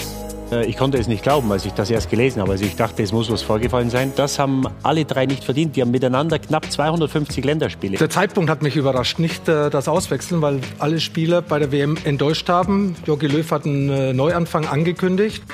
Ein paar Fragen bleiben offen. Sind die sportlichen Alternativen Ginter, Tah und Rüdiger wirklich schon so gut, dass sie Deutschland für die EM 2020 besser machen? Wäre es nicht gut gewesen, die Tür einen Spalt offen zu lassen bei erfahrenen Spielern, die noch einige Jahre auf Champions League-Niveau agieren werden? Die Endgültigkeit ja, mit 30 Jahren bzw. mit 29 Jahren schon als altes Eisen äh, bezeichnet zu werden, ja, das ist, glaube ich, nicht richtig. Alle drei sind eigentlich noch im besten Fußballalter. Also da glaube ich, kann es auch genau noch anders herumlaufen, dass du ihm diese Erfahrung vielleicht auch wieder brauchst. Besonders umstritten der Zeitpunkt. Nach der verpatzten WM hätten viele einen Radikalumbruch verstanden. Doch im Spätsommer stärkte Löw seinen Routiniers noch den Rücken. Und selbst wenn er nach dem Abstieg in der Nations League seine Meinung geändert hat, warum dann kein Schnitt in der Winterpause? So verunsichert er gleich drei Bayern-Spieler mitten in der Crunch-Time der Saison, in der jetzt die entscheidenden Partien anstehen. Dass er das jetzt eine Woche vor dem Champions League-Spiel der Bayern gegen Liverpool macht, war für mich ein unglücklicher Zeitpunkt. Aber es war ein klares Zeichen, er denkt an die Zukunft, er baut nicht mehr auf die Spieler, sie passen nicht mehr in sein Konzept. Sportlich gibt es Pro und Contra. Doch die Hauruck-Maßnahme mitten in der Rückrunde passt nicht recht zu Löw. Bisher traf er seine Entscheidungen immer nach reiflicher Überlegung, mit großem Respekt vor seinen Weggefährten. Er ist knallhart geworden und vollzieht einen radikalen Schnitt mit neun Monaten Verspätung. Das müssen wir erstmal sortieren und nacheinander aufarbeiten. Erst natürlich die sportliche Variante, die sportliche Komponente, danach der Zeitpunkt und schließlich die Art und Weise. Also, Frank, wie nachvollziehbar ist dieser Schritt für dich aus rein sportlicher Sicht, wenn du die Form der drei betroffenen Hummels, Boateng und Müller hinzuziehst? Ich habe da beim Frankfurter Fasching äh, davon erfahren. Ich habe erst an, an Fasching-Scherz geglaubt. Also ich muss wirklich sagen, ich, ich kann sportlich einfach in zwei Fällen überhaupt nicht nachvollziehen. Boateng, muss sagen, hat natürlich körperliche Probleme gehabt, Verletzungspausen, war auch bei Bayern kein Stammspieler. Er war ja dann auch in diesen November-Länderspielen gegen Russland und Holland nicht dabei. Hätte man sagen können, das bleibt erstmal so. Damit hatte sich Boateng ab, abgefunden. Thomas Müller hatte gegen Holland sein 100. Länderspiel gemacht, ist explizit von Joachim Löw damals in, in Gelsenkirchen auch noch gelobt worden. Äh, Thomas Müller ist einer, der zu jedem Länderspiel gekommen ist, der nie verletzt war, der auch die ganzen unbedeutenden Freundschaftsspiele, Qualifikationsspiele mitgemacht hat, im Gegensatz zu dem einen oder anderen Nationalspieler früher, die dann gerne mal abgesagt haben.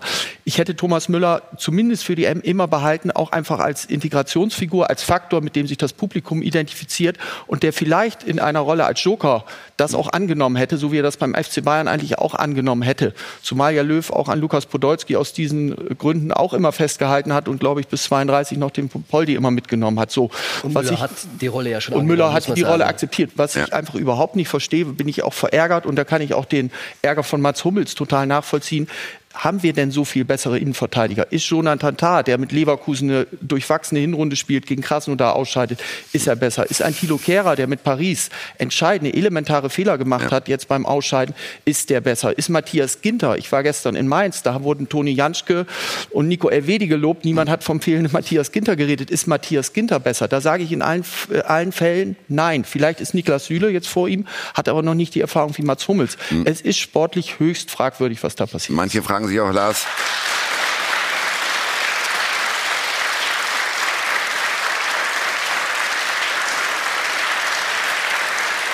liegt natürlich auch sofort die Frage auf dem Tablett, wie ungewöhnlich ist es eben gleich beide Innenverteidiger, die Weltmeister wurden, auszusortieren.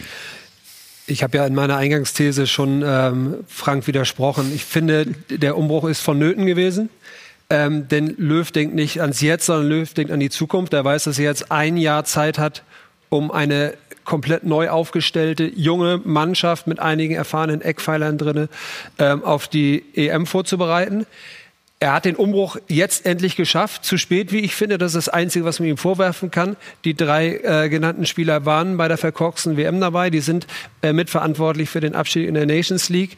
Ähm, wenn wir tatsächlich den Mut haben wollen, jetzt auf die nächste Generation zu warten und äh, das, das äh, Thema Weltmeister ad acta zu legen, dann ist jetzt quasi der letzte Zeitpunkt gewesen.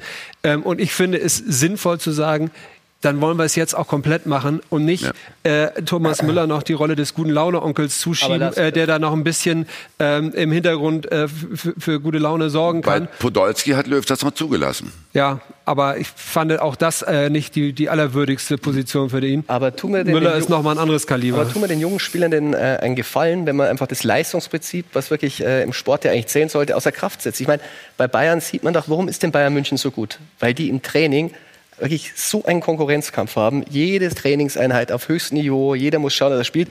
Wenn du jetzt an diese Spieler, die diese Erfahrung mitnehmen und einfach rausnimmst und die einfach spielen dürfen, weil ich sage, Spieler haben sich immer durchsetzen müssen. Immer. Du musst einfach jemanden verdrängen, um zu spielen. Und das bringt dich auch weiter. Wenn du diese Eckpfeiler jetzt einfach rausnimmst und dann. es sind ja schon äh, länger keine Eckpfeiler mehr in der Form. Also ich finde, wir haben weiterhin äh, hinten im Tor Neuer, der Konkurrenzkampf von, von äh, Testegen verspürt. Wir haben weiterhin Aber auch das, äh, auch das Groß. Wird, auch das wird Neuer weiterbringen. Mein Neuer war jetzt zuletzt auch nicht mehr so stark. Ich glaube, jetzt, wo Testegen Druck macht, ich meine, wir hatten auch die Situation Kahn Lehmann. Ich glaube, immer wenn Konkurrenzkampf da ist, hat immer die Mannschaft davon profitiert. Und dieses, äh, diesen Aspekt nimmst du einfach raus. Also ich sehe auch, da gebe ich dir recht, ich sehe diese jungen Spieler noch nicht so weit und du tust ihnen auch keinen Gefallen. Wenn die mit solchen Spielern jedes Mal im Training trainieren müssen und sagen, ich muss jetzt besser sein als der, dann kommst du weiter. Ja. Nicht, ich finde, du nimmst in den, das Schutzschild und sagst, jetzt Freunde, seid ihr dran, um zu schwimmen. Jetzt ist kein Boateng, kein Hummels mehr da, kein Müller mehr da. Jetzt, jetzt seid ihr diejenigen in Charge. Du hast ja noch einige Pfeile. Du hast noch äh, Groß, du hast vielleicht einen Gündogan, du hast eine Reus. Mal gucken, äh, was mit Götze wird. Äh, ich finde, du hast noch diese Eckpfeiler. Aber du sagst auch den Jungen, komm Freunde, dann zeig mal. Und dass kein Konkurrenzkampf jetzt mehr da ist. der also dafür haben wir doch wahrlich Aber genug Leute. formuliert. Was er gesagt hat, diese, diese suggerierte Endgültigkeit ist ja das, was stört. Er hat ja die Rolle als Joker angenommen. Er ist ja keiner, der ein Stinkstiefel war jetzt, der da immer gesagt hat, ich muss spielen oder ich bin Weltmeister. Der hat es angenommen, der hat sich auf die Bank gesetzt und hat im Training Druck gemacht. Und wenn er reingekommen ist, äh, hat er versucht, etwas zu bewegen. Und das, dieses Element nimmst du dir jetzt einfach. Darum ist es so schwierig, jetzt zu diskutieren, rein sportlich und wie die Art und Weise. Der Art und Weise hat man ja die letzte Woche, ist ja so oft gesagt geworden in, in, in Deutschland, weil, weil sportlich kann man sicher, man kann über die Sachen diskutieren.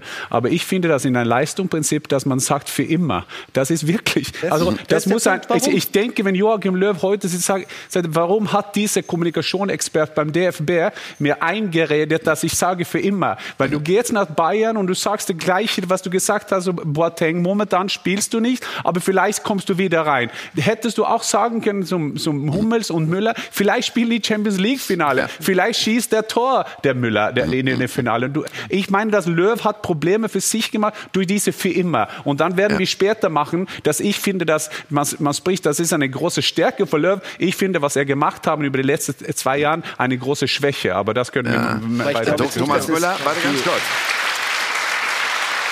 Thomas Müller hat die Endgültigkeit äh, beklagt. Bist du dabei ihm, Thomas? Dass ein Spieler enttäuscht ist ähm, und auch seine eigene Wahrnehmung hat, das ist ja auch menschlich. Das ist ganz, ganz normal. Nur, jetzt nochmal rückblickend, Sommer 2018. Ich meine, ich war ja in Russland die vier Wochen. Das ganze Land hat geschrien, wir brauchen eine Erneuerung, wir brauchen junge Spieler. So, was ist passiert? Es hat leider erstmal in der Kommunikation viel zu lang gedauert, bis sich der Yogi geäußert hat. Das Problem liegt aber nicht an ihm. Es gibt kein Regulativ im Verband. Hätte es ein Regulativ gegeben, hätte der gesagt, drei Tage, Aufarbeitung, Pressekonferenz, wie geht's weiter? Ist nicht geschehen, abhaken. Damals so, schon. Damals ne? schon. So, wir haben kein Regulativ im Verband, das ist das Hauptproblem. So, dann gab es die Nations League, auch enttäuschend. Gut, zweiter Wettbewerb auch in den Ofen gesetzt. Dann hätte er normalerweise sagen müssen, okay, in Hinblick auf die EM, weil das ist der nächste Gradmesser für ihn. Es steht ja nun fest, dass er Bundestrainer bleibt bis zum, bis zum nächsten Turnier. Das ist auch das Turnier, wo er bewertet wird an der Performance der Mannschaft. Hätte er sagen müssen, nach dem Novembertermin äh, gegen Holland, so, wir, wir machen jetzt mal eine interne Bewertung und verkünden dann, mit welchem Kader, großem Kader es weitergeht. Definitiv ist immer so, das ist ein dehnbarer Begriff. Letztendlich, alt oder jung ist auch ein dehnbarer Begriff. Was zählt denn im Fußball? Du musst Leistung bringen. Ob alt oder jung, das spielt keine Rolle. Du musst Leistung bringen. Und eine Mannschaft braucht in einem Turnier auch Erfahrung. Das weiß er auch. Von daher musst du immer abwägen, Erfahrung, junger Spieler, die Mischung muss ja stimmen. Er hat sich jetzt für einen Weg entschieden. Wie der jetzt stattgefunden hat, auch medial und kommunikativ, das ist wieder ein Thema, DFB-regulativ, das lief katastrophal ab.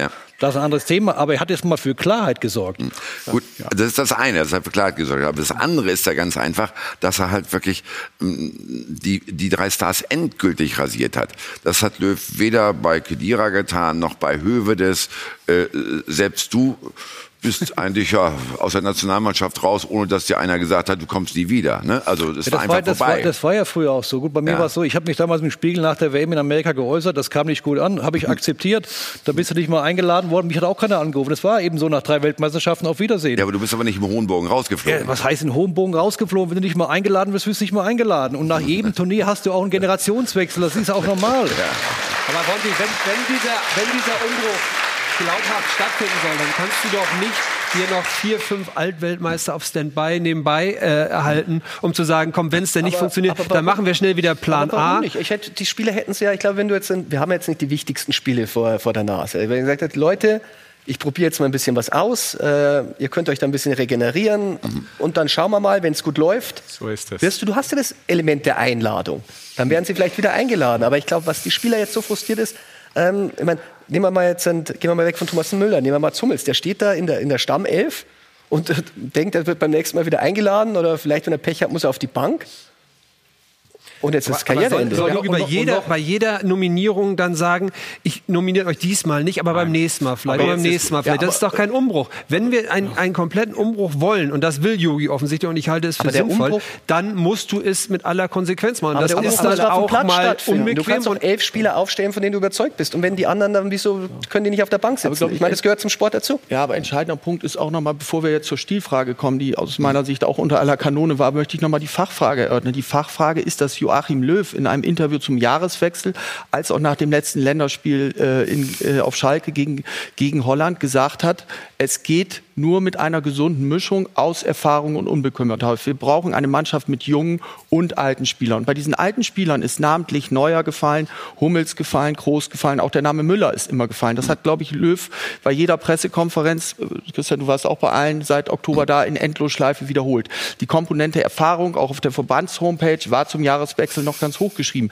Wenn ich dann jetzt durch die EM-Auslosung sehe, dass ich da nur gegen Estland, Nordirland und solche Gegner spiele, dann muss ich das in der Winterpause machen, muss meinetwegen dahin reisen und dann meinen Kurskorrektur erklären, aber nicht so. Es geht so nicht. Und ich möchte auch noch mal beim Faktor Erfahrung zu bedenken geben. Wir reden ja alle immer von den jungen Franzosen, von den Weltmeistern, die uns so viel voraus sind. Da hat Didier Deschamps eingesetzt im, im äh, WM-Finale den Blaise Matuidi, der 32 ist. Vorne im Sturm hat Giroud gespielt, damals 31. Hugo Lloris im Tor 31. Anton Griezmann 27 und N'Golo Kanté 27. Fünf Kennst du ja alle, ne? Nein, das Ja. habe ich mir Aber noch mal das- angeguckt. Weil ich, aber nochmal, das ist doch ein Zeichen, dass Joachim Löw doch recht hat. Wir brauchen doch eine gesunde das- Mischung und können doch jetzt nicht alle So, in die- erfahrene Spieler Ja, aussortieren. in die gleiche Kerbe hat übrigens Oliver Bierhoff geschlagen, der Nationalmannschaftsmanager. In Sachen Thomas Müller hat er sich noch vor drei Wochen ganz anders geäußert als das, was Jogi Löw jetzt aktiv in Gang gesetzt hat. Thomas ist eine gute Persönlichkeit und ein toller Spieler. Auch bei Bayern hat er sich wieder etabliert. Insofern wird er auch weiterhin ein wichtiger Spieler für uns sein. Genau. So. Genau. Ja. So geschehen am 17. Februar. Wie passt das mit der jetzigen aktuellen Entscheidung von Löw zusammen? Ich, ich glaube, das passt von. Wir müssen das über längere Phase machen. Wir reden über Frankreich. Confederation Cup hat man gewonnen mit jüngeren Spielern, schnellere Spieler, die nach vorne kommen.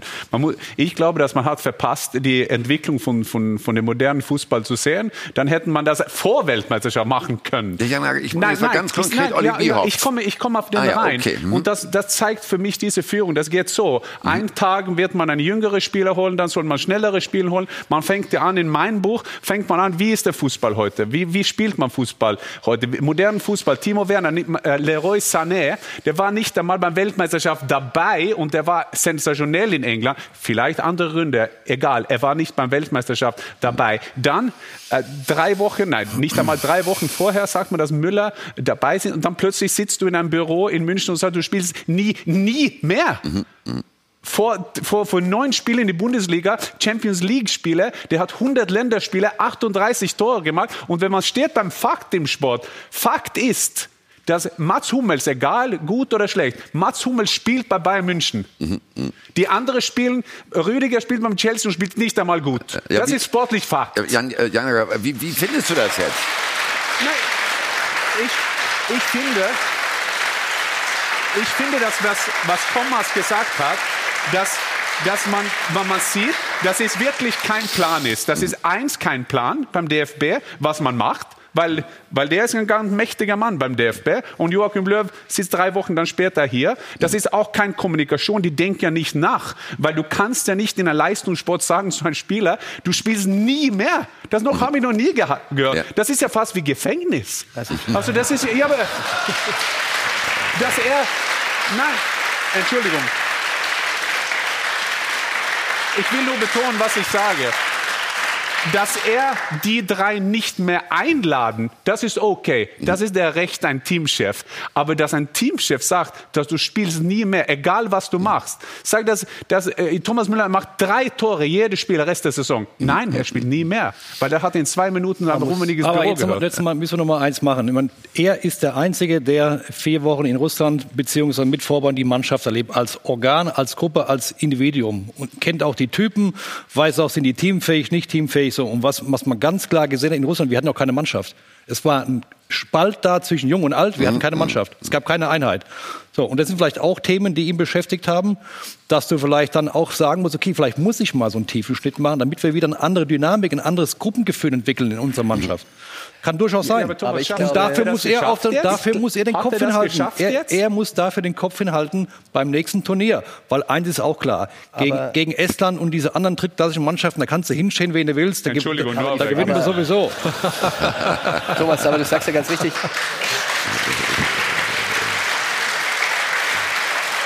Du sagst ja ganz richtig, Jogi Löw muss den Kopf hinhalten. Aber Genau. die Frage ist doch, vor wem muss er den Kopf hinhalten? Und ich glaube, dieses ganze Verhalten, was da passiert, das ist ja sehr, wir kennen ja Jogi Löw jetzt schon wirklich sehr, sehr lang, sehr untypisch in der Vorgehensweise von Jogi Löw. Und äh, ich weiß ja auch von den Spielern, die haben ja auch einen Verdacht, dass es vielleicht gar nicht so bei Jogi Löw äh, der Plan war, sondern dass es eben von der Etage höher gekommen ist. Und wenn man die Aussage von, vom DFB-Präsidenten direkt nach der Nominierung liest, die kam bei den Spielern am schlechtesten an. Und äh, sie haben wirklich das Gefühl, dass der Druck eben von oben kam. Und dann muss man wieder fragen, Ja, aber was soll denn für ein Druck von oben kommen? Du, wenn du nach der katastrophalen WM noch im Amt bleibst, was soll denn da noch passieren? Der hat noch vier Jahre Vertrag. So, was soll denn noch passieren, Leute? Aber, aber, Also- dann, aber dann würde ich sagen, wenn, wenn, äh, tun wir mal Butter bei die Fische. Christian, glaubst du denn ernsthaft, dass Reinhard Grindel als DFB-Präsident, der immer noch heutzutage mehr Politiker als Fußballfunktionär ist, dass er jetzt auf einmal auf die Idee kommt, Ja, nie Joachim. Löw Druck auszuüben? Ich glaube ganz einfach, vielleicht bringen wir das mal in einen zeitlichen Zusammenhang. Joachim Löw ist noch beim ähm, Amateurfußballkongress in Kassel gewesen. Da hat er im Podium geredet mit der Bundestrainerin. Ist gefragt worden, was jetzt zu den Länderspielen gegen Serbien und Holland ansteht. Da hat er, hat er nichts verlauten lassen. Aber ich weiß, dass es danach ein Treffen der sportlichen Leitung in Frankfurt gab, wo man offensichtlich über Kader, über diese anstehenden Länderspiele gesprochen hat. Und ich glaube bis heute noch, dass einer seiner wichtigsten Flüsterer der Urs Siegenthaler, der Chefscout ist, mit dem er zufällig gestern auch wieder in Freiburg war. Na, es ist schon Ah. Der manche. hat- der es, aber nicht mehr, da es, muss ich dir widersprechen, Es ist aber manch coole Idee Ja, schon in diesem Zirkel rausgekommen vor mehr- Corks der nicht EM mehr den 2012. Einfluss von, Gut, aber von ich glaube, muss ja, Urs Jugendtal muss ja froh sein, dass er überhaupt noch bei den Konstrukt dabei ist. ja, aber die These aufzustellen, dass Reinhard Grindel jetzt dem Bundestrainer gesagt hat, Nein. du lässt mal diese drei nimmer. Spieler weg, Nie glaube ich, nimmer. Ja, aber abziehen. Moment, Moment davon mal. Vielleicht weiß Christian Falk ja mehr. Also, Christian, dann, dann tut aber Butter bei die Fische. Uff, Ich kann jetzt nicht äh, sagen, wer das erzählt hat, aber ich kann nur sagen, die Spieler halten es jetzt nicht für eine bloße Theorie. Und es ist um die Spieler, um die es hier geht. Gut, halten die Spieler es für möglich oder wissen die Spieler was? Die Spieler halten es für sehr gut möglich. Aber sie wissen es nicht definitiv. Man muss immer den zeitlichen Ablauf anschauen. Er war auf jeden Fall dafür, dass Bayern München sehr, sehr spät informiert war, war Grindel sehr, sehr früh informiert. Mhm. Also äh, eins muss man auch dazu sagen, äh, die Bayern sind zwar spät informiert worden, aber der DFB hat natürlich den FC Bayern informiert, auch in einem Gespräch zunächst einmal mit Rummenigge und Salihamidzic, bevor der Bundestrainer dann mit den drei Betroffenen gesprochen hat. Also Ja, erstmal weil alle ist Rummenigge in Kenntnis haben jetzt ja ein worden. Buch. Check, check, Ja. check. Die gehen ja nur durch. Aber das Wichtige ist ja hier, das, das Wichtige ist, ich bin ja der Meinung, ich bin ja der Meinung von Thomas. Der hat drei Weltmeisterschaften und dann war er plötzlich weg. Der, der war ja auch kein, sicher kein Empfang, wo Ja. du einen Mittag bekommen haben, weil du Verdienste für Deutschland. So ist es ja halt i- Ja. immer. Aber ich verstehe nicht, warum das, man, man das so schlecht geplant haben. Man redet über Art und Weise, ist ja, ist ja schon gut. Aber, aber diese, glaubst du, äh, Thomas, du sagst das, ja, das macht der Teamchef, dass dies ein Team macht, dass er nimmt drei Spieler weg. Ohne die drei wäre er selber nicht Weltmeister, kann man auch sagen.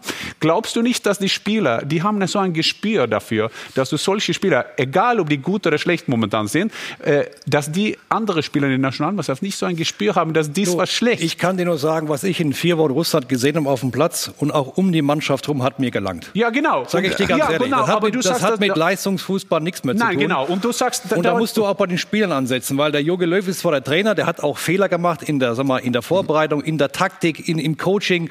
Aber die Spieler, die kamen mir viel zu gut weg bei dem ganzen Turnier. Thomas, Muss ich Thomas, ich bin 100% deiner Meinung. Darum frage ich, dass, dann braucht man ein Teamfeeling, ein deutsches Teamfeeling. Glaubst du, dass diesen Schritt das verstärkt haben, dass man mit so, drei Du, Spieler ich, wegnimmt? Ich glaube generell, dass wir im Verband einfach ein, erstmal A, ein Regulativ brauchen. Wir brauchen andere Strukturen. Wir haben nicht mal einen Sportdirektor. Der größte Fußballverband der Welt nicht mal einen Sportdirektor. Und der Jogi Löw Löw lebt im Endeffekt in so einer Art Komfortzone, wo keiner fragt und keiner kontrolliert zwischen Freiburg und Berlin. Da kommst du mal nach Frankfurt einmal im Jahr und da gibt es ein paar Entscheidungen und dann geht es eben weiter. Wenn das eben so gelebt wird und akzeptiert wird, ja, dann muss man eben ein paar anderen Schrauben drehen. Das ist aber ein Problem des Verbandes. Also wir kommen aber doch ein bisschen weit weg vom Thema, weil... Nee, das ist nicht weit weg vom Thema, Jörg. Das, das hat nichts, nee, nee, nee, nee. Das hat alles mit Zusammenhängen zu tun. Ja. Und diese Zusammenhänge erlauben es eben dem Bundestrainer relativ autark zu leben und zu agieren. Man muss sich mal vorstellen, das kam mir so ein bisschen vor, jetzt hast du die Winterpause rum, Fasching ist auch rum, jetzt haben wir ja im März zwei Länderspiele. Okay.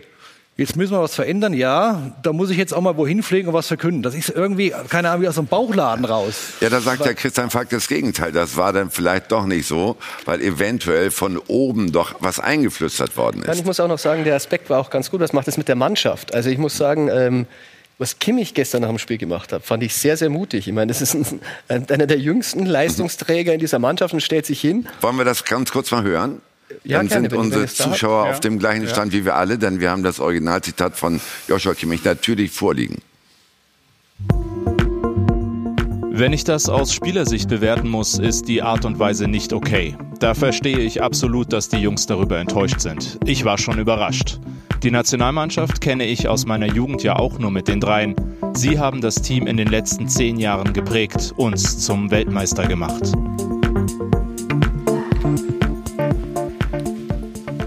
Also, da hat er sich schon aufrecht hingestellt. Ein Spieler, der weiter unter Jogi Löw spielen will, hat aber trotzdem Partei ergriffen für seine Mannschaftskollegen beim FC Bayern. Und wenn man weiß, wie diese, wie diese Mannschaftsstruktur ist, ich meine, dieser Bayern. Kern. Ich meine, die erfolgreichen deutschen Nationalmannschaft, muss man ja sagen, ähm, bei allen Fans, die es gibt in der Liga, wenn Deutschland spielt, war immer eine Achse von Bayern-Spielern, auf die sich der Bundestrainer, egal wer das war, verlassen hat können. Und äh, ich glaube, das ist schon, also es muss ja auch so gewesen sein, wie die Spieler dann langsam runterkamen vor diesen Gesprächen. Da hat der Erste zum Nächsten gesagt, du, weißt du, was mir gerade passiert ist? Du bist der Nächste. Und dann muss man sich auch eins Waren das übrigens Einzelgespräche? Es waren Einzelgespräche, Okay. waren alle auch relativ kurz.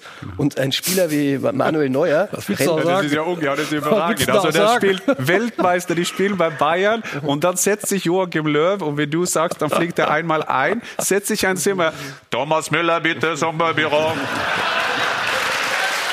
Ja, aber Entschuldige, das ist doch, das Nein, ist doch wirklich populistisch, was Das- du jetzt das machst. ist- wie, ja. willst du, wie willst du denn so eine Entscheidung anders formulieren, als dass du Ich- die Leute einzeln in zu ich will das nach der, in der Winterpause machen, wenn ruhig ist. Ja, da reden Nicht wir über den Zeitpunkt, aber du tust dem jetzt so, als ob das Nein. irgendwie äh, ein Affront wäre in einem persönlichen Du, Gespräch, den Leuten mitzuteilen. ich habe eine andere Meinung, das ist nicht populistisch. Naja, ich habe eine andere mit deiner, Meinung. Mit deinem ich finde, eben war das schon Populismus. Ja gut, also wir sitzen ja nicht hier beim Nobelfriedenspreis. Das, äh, das, mag, ja, das mag ja richtig sein. Aber die Art und Weise, in Einzelgesprächen Leuten äh, eine Entscheidung mitzuteilen, finde ich hundertmal korrekter, als wenn du da jetzt irgendwie einen Debattierkreis Genau, oder einen aber wir haben Stühlekreis ja das aufmachst. diskutiert, das, was Kimmich reagiert haben. Aber so ist es in einem Fußballverein. Wir müssen das nicht so, so, so, äh, so di- difficult, so schwierig machen. So ist es wirklich bei einem Verein. Joshua Kimmich ist ein Mitspieler, der ist ein Freund von Mats Hummels. Wenn er sitzt, also er kommt fünf Minuten zum Teamchef, dann kommt er runter. Das macht irgendwas mit ihm. So ist Die- es. In Winterpause die- wäre ja, das nicht passiert. Aber es ist Profifußball und es ist nicht die Waldorfschule. Also ich finde, das ist eine absolut legitime Entscheidung zu sagen, Leute, ich habe einen Plan, ihr drei gehört nicht mehr dazu. Ich meine, dafür ist er der Bundestrainer. Wenn er alles, wenn er alles, wenn er Nein, nein, alles abwägen würde, dann wäre Mutter finde- Teresa und nicht Joachim Löw. Es, es, geht auch, aber es geht aber auch um das Wie. Dabei sind Nein, wir also, gerade. Und die, die Süddeutsche Zeitung hat das äh, gestern eigentlich wunderschön formuliert. Der Kollege Philipp Soldorf hat geschrieben, Jogi Löw hat einen Hausbesuch zum Behördengang gemacht. Da ist ja schon was dran. Ne? Also zumindest, wenn ich äh, Jan Arge folgen Aber würde. wie wäre es denn besser gewesen? Das würde mich mal interessieren. Wie, wie kann man so eine harte Entscheidung besser, bei dir verträglicher das hat kommunizieren? Ja Jogi Löw wollte ja bewusst nicht, dass es vorher rauskam, deshalb die Eile. Es war vielleicht dann nicht so perfekt gemacht, aber er wollte halt, dass die Spieler es als erstes von ihm erfahren. Das ja Hätte man vielleicht ja, hätte man vielleicht zu einem anderen Zeitpunkt machen können, aber ich finde grundsätzlich den Spielern das selber zu sagen, ist okay. Mhm. Aber jetzt sind wir wieder in der Kabine. Man, muss- wie du sagst, man muss sich das viel einfacher vorstellen. Dann, dann kommen die einen runter, ich wurde gerade abserviert, sagt's weiter, der Kimmich rennt vielleicht dann auch rum, Manuel Neuer ist zufälligerweise Kapitän der Nationalmannschaft, weiß überhaupt nicht, was da so passiert, wurde auch nicht gefragt und äh, normalerweise finde ich schon, Mhm. der Kapitän ist ja angeblich der verlängerte Arm. Ähm, dann sagt man natürlich auch, was hältst denn du von so einer Entscheidung? Meine, Wie wichtig sind die Spieler? Brauchen wir die noch? Äh, Du bist ein Führungsspieler, sind sie in der Achse? Aber du meinst, Ja, Löw ja. hätte vorher mit Neuer darüber reden sollen, dass Ich er finde, den drei, ich, die drei ich finde das, ich würde mir von meinem Kapitän schon wünschen, dass er eine Meinung dazu gibt. Der hat dann nicht einmal mit Bierhoff gesprochen. Aber das ist doch, aber er ist doch, Neuer ist doch. Ja, der, drei stimmt. Wochen vor. Nein, Ja, drei- ja. drei Wochen vorher, dann hat er so eine Aussage gemacht. Aber nochmal, ich finde, es ist, es, ist, es ist wahnsinnig einfach zu sagen, irgendwie dieses falsch, jenes ist falsch. Es gibt, glaube ich, bei so einer Entscheidung kein, äh, keine äh, perfekte Lösung, wo dann alle rausgehen und sagen, juhu, ich bin nicht mehr Nationalspieler. Aber- ich will, aber die- Lars, ich will die es geht Szene doch- mal ein bisschen beruhigen, äh, Ja, aber es Frank. geht, geht, doch, geht doch schon um die Stilfrage. Ich glaube, da sind wir jetzt. Da gibt es ja. ganz, ganz definitiv einen anderen Zeitpunkt. Das kann man in der Winterpause, wenn die Spieler da im Trainingslager sind, notfalls auch nach Katar fliegen, damit ihn da keiner erkennt, kann sich noch ein Scheich, Scheichtum-Kostüm anziehen. Aber da wusste Joachim Löw noch nichts von seiner ja, aber Entscheidung. dann sind wir doch beim Problem auch Joachim Löw. Es Ja. kann doch bei Joachim Löw nicht sein, dass jede Entscheidung vier, fünf Wochen bei ihm im Kopf gärt und er dann erst zu einer Entscheidung kommt. Der Fußball ist heutzutage so schnelllebig, dass man auch sich mit einer WM-Analyse nicht acht Wochen Zeit lassen kann und dann erst Ende August sich hinsetzt. Diese Ja, aber WM-Analyse aber hätte das, diese ganze Debatte hier liegt daran, weil es kein Regulativ gibt. Wenn der auf der anderen Seite Ja. einen hat, der Ja. von dem Geschäft was versteht, da kann er aber- sich mit aber- dem aber austauschen. Thomas, Und eins jetzt- wollte ich noch aber zu dir sagen. Darf ich mal Bundestrainer. ausreden? Thomas, es geht- ich wollte noch was sagen. Ich wollte noch Ja. was sagen wegen dem äh, DFB-Präsidenten. Es gibt ein, ganz kurz, es gibt einen DFB-Präsidiumsbeschluss, dass die sich nicht in sportliche Belange einmischen. Also kann es nicht von Herrn Grindel gekommen sein.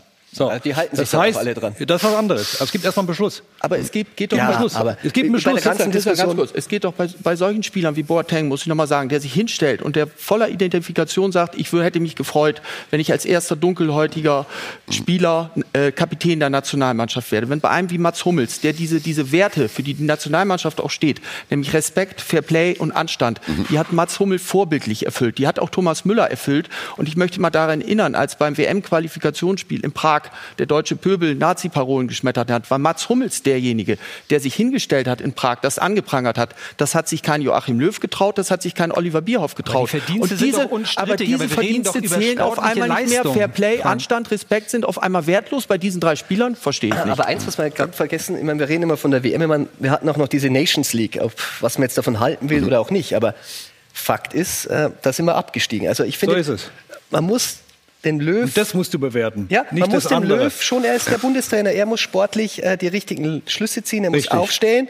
Die Frage, und da sind wir wieder am Anfang, muss man sie denn für immer sofort rasieren? Da können wir darüber diskutieren. Das, das ist ein dehnbarer Begriff, aber er hat jetzt für Klarheit gesorgt. Ja, also Jetzt kann es sein, dass er, der, der, der, der, der DFB hat gesagt, entweder machst du Änderungen oder wir machen Änderungen. Das Ja. kann ja auch sein. Und Man es ist redet ja auch ein Zeichen an die anderen das etablierten Spieler. Genau. Es ist ja auch Das ein genau Zeichen an die anderen etablierten Spieler. Es gibt ja noch ein paar etablierte, mal Neuer, den Toni Kroos, Mhm. dass jetzt die alten Meriten ist vorbei. Du musst Leistung bringen, sonst sitzt du auf der Bank oder bist weg. Ja? Gut, ihr habt Und das ist wunderbare, ein gutes Zeichen, finde ich. Ja, ihr habt wunderbare Gesprächsansätze gebracht und es ist auch wunderbar kontrovers debattiert worden. Aber jetzt können wir dann auch wirklich mal äh, an den Ort des Geschehens schalten. Dort, wo Jogi Löw es seinen drei ausgeboteten Spielern mitgeteilt hat, nämlich an die Siebener Straße und schauen, ob sich das Ganze ein bisschen gelegt hat inzwischen. Marc Bernbeck, äh, ist da ein bisschen mehr Ruhe eingekehrt in der Causa Löw oder äh, gibt es immer noch so, eine, so ein dumpfes Grollen? Nein, total. Es gibt noch ein Grollen und Uli Hoeneß hat ja sogar gestern in den Katakomben der Allianz Arena angekündigt, dass er auch noch dazu sprechen möchte. Aber jetzt vor Liverpool einfach natürlich ein bisschen Ruhe, die man sich ja rein sportlich erarbeitet hat, auch nicht stören möchte. Also da wird es noch ein weiteres Nachspiel geben und auch in der Mannschaft. Das ist ja das Absurde, ist es eigentlich immer noch das Top-Thema Nummer eins, trotz des Sieges gestern und obwohl natürlich jetzt volle Kanne in Richtung Champions League geht. Aber rein sportlich, so hört man zumindest aus der Mannschaft, gibt es ja schon den einen oder anderen, der das nachvollziehen kann. Das Absolute, das ist, glaube ich, eins der Top-Themen, vor allem, weil das Leistungsprinzip außer Kraft gesetzt wird und eben diese Stilfrage. Ihr habt es ja schon anklingen lassen. Joshua Kimmich hat, glaube ich, die Meinung der meisten hier an der Säbener Straße auf den Punkt gebracht. Auch der Bosse, Rummenigge und Salihamidzic haben ja auch ein Statement rausgegeben. Also hier ist man der Meinung, dass das Stil los war, einfach weil die Spieler sich überrollt, ja fast schon mehr oder weniger abgewickelt gefühlt haben. Und das ist ein Gefühl der Spieler, kann man für richtig oder falsch halten, aber zumindest war in allen drei Spielern das Gefühl identisch. Sie haben ja alle drei gestern gespielt. Vom Beginn an war das die direkte Antwort von Nico Kovac auf die Entscheidung. Ja, das hat er zwar negiert, auch gestern auf mehrfache Nachfrage, dass es andere sportliche Gründe gegeben hätte, warum alle drei spielen, aber für mich eindeutig. Er wollte die Trotzreaktion aus den Spielern raushaben. Er ist ja jemand, der dieses emotionale Moment gerne nutzt. Das beste und geglückte Beispiel war ja Renato Sanchez damals in Lissabon, wo er ein richtig gutes Spiel in seiner Heimat gemacht hat. Und genau das wollte er rauskitzeln, weil Müller ist ja dann am Mittwoch gesperrt, wird nicht spielen und ähm, er wollte eigentlich ja ursprünglich mal, so war die Idee, hat man gehört, seine Mannschaft für Liverpool schon einspielen lassen. Naja, und sind wir ehrlich, Niklas Süle ist schon einer, den man eigentlich Mittwoch braucht, den auf die Bank zu lassen und aus dem Tritt rauszubringen. Auch das natürlich etwas, worüber man diskutieren kann. Aber alle drei aufzubieten, das sagt er, Nico Kovac, mehrfach nein, war eben nicht im Zusammenhang mit äh, Joachim Löw, aber ich bin mir sicher, doch. Also wir stellen fest, das war ein ziemlich klares Zeichen. Danke, Marc Bernbeck. So, nun stellt euch mal vor, der FC Bayern bestreitet eine erfolgreiche äh, Champions League-Saison, gewinnt äh, diese äh, Königsklasse vielleicht sogar mit Müller, mit Boateng, mit Hummels. Inwieweit kann das dann Jogi Löw auf die Füße fallen? Ich glaube, wir können das ja noch ein bisschen, wir können das ja noch ein bisschen runterbrechen. Da müssen wir gar nicht zum Champions League gehen. Ähm, nehmen wir einfach die Innenverteidigung von gestern. Jetzt stellen wir mal vor, Kovac ist ja von der Rotation jetzt ein bisschen weggekommen. Jetzt spielt der FC Bayern eine Saison, wo Hummels und Boateng die Innenverteidiger sind und Süle auf der Bank sitzt. Aber in der Nationalmannschaft soll er auf einmal spielen. Ich glaube, das sind Sachen, das ist jetzt ohne Not eine Situation hervorgerufen, die immer nur für Probleme sorgen kann. Und ich glaube auch, Joachim Löw hat sich einfach jetzt für diese Länderspiele, stehen ja jetzt aus gegen Serbien äh, und Holland, äh, un, aus meiner Sicht völlig unnötig auf ein Drahtseil begeben. Serbien spielen die ganzen Frankfurter da, Kostic, äh, Jovic, äh, Gacinovic und noch ein paar andere gute Spieler, die auch in England sind. Das sollte man jetzt auch nicht unterschätzen. Das erste Länderspiel des Jahres, nur ein Freundschaftsspiel. Und dann geht es nach Holland. Deutschland in der Nations League 0-3 verloren, ziemlich sang- und klanglos. Es war das Spiel, wo eben, äh, wissen wir alle, auch Hummels, Boateng natürlich nicht gut aussahen, aber er setzt sich damit selbst sehr unter Druck. Und wenn das zweimal jetzt krachend schief geht, dann glaube ich, gehen die Debatten los. Und die Debatte ist ja eigentlich gestern schon eröffnet worden, weil der Kollege Dieter Hecking ja im ZDF Sportstudio schon unverblümt gesagt hat, also wenn man ihn fragen würde, dann würde er gerne Bundestrainer werden. Also er stände bereit und man hört ja auch so aus Leipzig, Ralf Rangnick kann sich das auch sehr gut vorstellen. Also sind so die ersten Kandidaten, die, die dafür so erstmal den Hut ganz zart so in den Ring geworfen äh, haben. Also ich bin nicht sicher, dass Joachim Löw dies bis Vertragsende 2022 das erlebt. Und Thomas Müller kann sich anscheinend auch gut vorstellen. Er hat ja schon gesagt, ähm, für ihn ist noch nicht Schluss. Also ich weiß nicht, was er damit sagen will, aber er ist äh, ja, wahrscheinlich im, Ver im, Verein noch nicht Schluss und äh, vielleicht nee, ich glaube, er hat es schon auch für die Nationalmannschaft gemeint. Meinst du, dass, äh, dass er meint, wenn es dann einen neuen Bundestrainer gibt, dann ist ich er glaube, fertig ist für ein Comeback? Sicher. Definitiv. Ja, ja, klar. Das ist auch schon mal ein Ansatz, ne? Ja. Äh, Dieter Hecking muss man natürlich relativieren. Er ist gefragt worden, hat gesagt, im Augenblick ist er in Gladbach sehr gut zu Hause, fühlt sich sehr wohl. Und wenn man überhaupt mal irgendwann dran denkt, würde er auch nachdenken drüber. Also ein bisschen einordnen muss man schon. So, Lars soll vielleicht das Schlusswort haben, weil äh, diese Seite hm, hat sich ja so positioniert. Oh, das könnte sogar gefährlich werden für Jogi Löw. Das kann ihm auf die Füße fallen. Was sagst du dazu? Na klar kann es ihm auf die Füße fallen, aber wir fordern seit Jahren klare Kante von Löw. Wir fordern den Umbruch von Jogi Löw. Nun macht das mal, nun ist es auch falsch. Insofern sage ich, geben wir ihm die Chance, diesen Umbruch zu machen. Wir haben die jungen Spieler, die natürlich noch nicht eine, eine Brillanz einer Weltmeisterelf haben können, aber die dahin wachsen können. Ich bin gespannt auf Sanés, ich bin gespannt auf Timo Werners und auf Keras und auf Gnabrys und auf Goretzkas und, und, und. Und wenn Löw jetzt das Vertrauen hat, dieses eine Jahr mit denen zu arbeiten, ihnen, ihnen das Vertrauen zu geben und vielleicht daraus eine Mannschaft zu entwickeln, dann kann das auch wieder gut werden. Und äh, wenn wir über, über Müller sprechen und er dann nach Löw, wenn er vielleicht 2020 äh, ausscheiden sollte, dann ist er dann irgendwann 34, wenn er, er Weltmeister... 30 2020 hm? übrigens. Ja. Nein, aber, aber, aber, da würde er ja nicht spielen. Und Löw würde ja spätestens. Ich glaube, der denkt an. Äh, frühestens nach der, nach der EM 2020 ausscheiden. Das heißt, 2022 äh, wäre dann wahrscheinlich das nächste, die ja. nächste Chance für Müller. Also unab unabhängig davon. Natürlich kannst du ihm auf die Füße fallen. Wir sind, wir sind äh, äh Sportjournalisten, wir sind eine Sport- und Fußballnation. Wir debattieren mit Leidenschaft über, über Fußball, speziell über unsere Nationalmannschaft. Ich finde, es ist endlich mal positiv, dass dort etwas passiert, was in eine zukunftsgewandte Richtung geht und nicht irgendein Gemauschel Mauschel, komm, bleibt hinten dran, vielleicht spielt ihr dann wieder und dann nehmen wir wieder die Jungen raus, sondern klare Kante, Mich freut das. So, die Bildzeitung hat gesprochen. Bild am Sonntag. Bild am Sonntag, ja. Aber auf alle Fälle ein Reizthema, das uns wahrscheinlich noch lange begleiten wird. Auch die Kollegen, die das Netz beobachten, wie Ricardo. Ja, wir haben es gerade schon in der Runde mitbekommen und ich verspreche und schwöre heilig, im Netz geht es mindestens genauso hitzig weiter. Wir haben euch dann auch gefragt auf skysport.de via Twitter, wen hätte denn Joachim Löw nicht aussortieren dürfen? Müller, Hummels, Boateng oder am besten gar keinen? Tja Mensch, und das ist eure Meinung. Am wenigsten wollen die Leute auf Mats Hummels verzichten, ganz dicht gefolgt von er hätte gar keinen aussortieren sollen. Also die Fans und Nationalmannschaft, das war ja schon immer mal so ein kleines Problem, ne? gerade in den letzten Monaten. Aber gucken wir doch mal auf Mats Hummels. Wir hatten gestern mit einem der drei Beteiligten gerne gesprochen. Das war leider nicht möglich. Mats Hummels hat sich dann aber glücklicherweise via Instagram gemeldet, nämlich mit folgendem Foto. Hier mit Thomas Müller zu sehen. Und wenn man mal ganz hier oben drauf guckt, Iverson-esque, so betitelt er das Foto. Tja, Allen Iverson, großer NBA-Spieler, 2004 mit 29 Jahren, auch nach dem verpassten WM-Gold der Nationalmannschaft der USA, wurde abrupt und dann auch nie wieder für die Nationalmannschaft berufen und anschließend im Verein aber mal so richtig aufgetrumpft und dann auch alles gewonnen. Darüber muss man mal nachdenken. Und der anfänglichen Depression der betroffenen Spieler ist jetzt wohl der Blick nach vorn gefolgt. Also insofern, ich glaube, da wird noch was zu beobachten sein.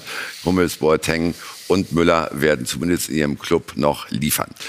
Harter Schnitt, große Zäsur, ab in den Abstiegskampf zu Schalke 04. Lars, seit sieben Spielen nicht gewonnen. Freitag 2 zu 4 in Bremen. Äh, die Lage wird bedrohlicher. Es sind, glaube ich, nur noch vier Punkte bis zum Relegationsplatz. War es trotzdem ein Fortschritt, was da am Freitag zu besichtigen war? Ja, mir wurde es zu viel als Fortschritt verkauft. Ich habe das Spiel komplett gesehen und Schalke hat natürlich in der ersten Halbzeit gut gespielt. Die Flenker Primatur hat exzellent gehalten. Aber dann, nach dem 1-2, was natürlich umstritten war, ist Schalke doch wieder Einzelteile zerfallen. Das 1-3 bekommen, hätte auch leicht das 1-4 oder 1-5 bekommen können. Und unterm Strich stehen da schon wieder vier Gegentore, wie beim 0-4 gegen Düsseldorf. Machen ihrem Vereinsannahmen da alle Ehre. Ich denke, dass diese Schonfrist, die ja der neue Sportvorstand da Jochen Schneider ausgesprochen hat, nur noch verlängert ist bis zum Heimspiel gegen Leipzig. Und ich glaube, es gibt dankbarere Aufgaben im deutschen Fußball, als gegen Leipzig zu spielen. Also ich sehe noch nicht, dass Dominik Tedesco wirklich bis Saisonende Trainer auf Schalke ist. Tedesco hat aber reagiert, ne? Vor dem Spiel gegen Werder hat Uth aus dem Kader gestrichen, hat Harit aus dem Kader gestrichen, Mendil war nicht mehr dabei.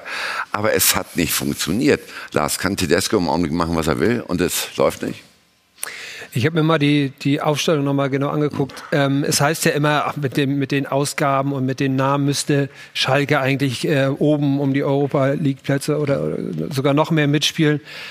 Mir kommen da langsam die Zweifel. Ich finde, selbst auf dem Papier ist die Truppe nicht mehr so gut, dass ich sagen würde, ja, das, das äh, reicht automatisch für ein oberes Tabellendrittel oder so mit der Truppe kannst du auch um Abstieg spielen. Und das ist gerade der Fall. Also vielleicht äh, haben sie sich alle ein bisschen zu lange von dem Vizetitel blenden lassen. Aber ähm, wenn man das, wenn man jetzt schon eine Niederlage als Fortschritt äh, verkauft, dann hat man tatsächlich, glaube ich, ein Problem. Und ähm, ich sehe das wie, wie Frank. Das ist ähm, noch lange kein Fortschritt, sondern maximal eine Stagnation auf einem ganz niedrigen Niveau. Ja. Lars, sind wir doch mal einer Meinung heute. Ja, Gott sei Dank. Ich freue mich sehr, dass ich euch wieder zusammenbringen konnte, meine Herren. Schalke vereint uns. und und äh, trotzdem darf eben Tedesco bleiben, ne, Thomas, äh, weil angeblich die Mannschaft eine Reaktion gezeigt hat. Ist das die richtige Marschrichtung? Tja, da gibt es ja sowieso kein Hausrezept. Die Frage ist auch, was hast du für eine Alternative? Mit den Themen beschäftigen sich ja miteinander auch die Verantwortlichen. Ich glaube, letztendlich ähm, der Mannschaft fehlt großes Selbstvertrauen. Jeder einzelne Spieler läuft seiner Form hinterher und vor allem die defensive Stabilität. Das heißt, du musst eigentlich da mal ansetzen, dass du erstmal guckst, dass du kompakt wirst, keine Gegentore kriegst, weil vier, vier Tore da, vier Tore da ist einfach too much. So, so hast du schon im Endeffekt in, in der Liga große Probleme. Und äh, wenn du hinten kein Gegentor mehr bekommst, dann kriegst du auch wieder mehr Selbstvertrauen. Und eine Chance vorne kriegst du immer irgendwie. Freistoß, Eckball, Standard, ja, oder auch eine Einzelaktion kannst du einen machen. Ähm, die, die, die, äh, die Bewertung dieser Mannschaft, dass sie über ihre Verhältnisse gespielt hat im letzten Jahr, beziehungsweise das Ergebnis, was bei rauskam, nicht der Spielerin Stärke entsprach, das weiß ja jeder in der Runde. Das ist ja immer so ein Thema. Wie schätzt du auch dann deine eigene Leistung ein und vor allem auch deinen Tabellenplatz. Ist der gerechtfertigt gewesen? Stehst du zurecht auf dem zweiten Platz oder haben eben viele Faktoren eine Rolle gespielt? Knapp gewonnen, da Glück gehabt, da Glück gehabt und auf einmal warst du da oben, weil die, die Liga auch ja. vielleicht ein bisschen geschwächelt hat. Und dieser gesamten Mengelage musste sie eben dann einschätzen und äh, der Jochen Schneider ist ja jetzt neu, neu im Amt. Ähm, der muss sich auch erstmal ein Bild machen von dem, von dem Trainer, von den Spielern. Da kannst du auch nicht erwarten, dass er nach, nach einer Woche eine Grundsatzentscheidung fällt. Mhm. Und ich finde, man sollte sowas auch jetzt nicht abhängig machen vom nächsten Spiel, weil da baust du ja noch mehr Druck auf, ja, wenn der Trainer immer nur am nächsten Spiel gemessen wird. Ja, nur, nur, man muss ja auch sehen, äh, Tedesco arbeitet derzeit auf Bewährung. Wie schwierig ist das für einen Trainer, äh, Jan Arge? Das ist natürlich schwierig, um dann einen Verlust zu verkaufen. Was ich glaube, man verkaufen kann, glaube ich, dass die letzte Woche hat man endlich gedacht, dass es geht gegen Abstieg. Also man kämpft gegen Abstieg und ich, ich liebe diesen englischen Ausdruck, äh, too good to go down. Das ist immer eine Mannschaft, die glauben, dass wir sind drin, aber wir, wir, wir spielen uns so aus. Fortuna Düsseldorf haben wir gewusst, dass die gegen den Abstieg spielt und hervorragend Wille, kämpferische Leistung. So kann man das sehen. Äh, aber beim Schalke ist ja das eine Konsequenz von genau was Thomas sagt. Man hat nicht genau analysiert, warum sind wir letzte Jahr Zweite geworden. Man hat einen Plan A gehabt, den ist voll eingegangen letztes Jahr. Dieses Jahr hat man versucht auch einen Plan B.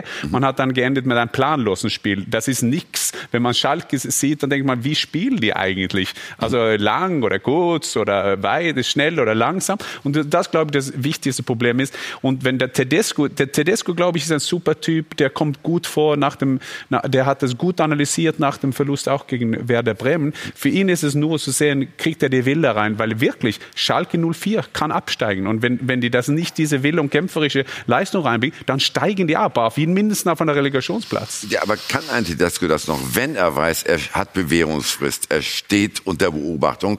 Und als nächstes kommen die Spiele gegen Man City, Christian, und danach gegen Leipzig. Äh, kann ein Tedesco sich noch zwei weitere Niederlagen leisten? Also ich glaube, der Tedesco ist wirklich die ärmste Sau, weil der Kader, über den wir jetzt gerade gesprochen haben, ist wirklich zu schlecht, muss man wirklich sagen, schlecht zusammengestellt. Äh, und er hat es bewiesen, dass er es kann. Er muss halt jetzt wieder back to the roots. Sie haben sich überschätzt nach dem Vizemeistertitel, da gebe ich dir absolut recht.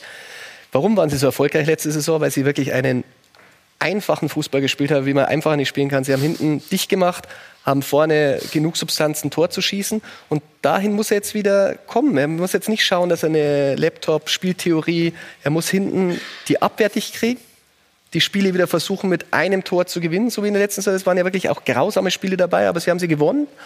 Und dann kann er natürlich die Kurve schaffen. Das hat er und äh, wie viel Zeit hat er noch? Wie viel Zeit hat er noch? Die können ja gar nichts machen. Die haben den Aldo in der Winter verkauft, äh, der Schneider ist jetzt da, was soll der denn machen? Der kann jetzt keine Spieler holen.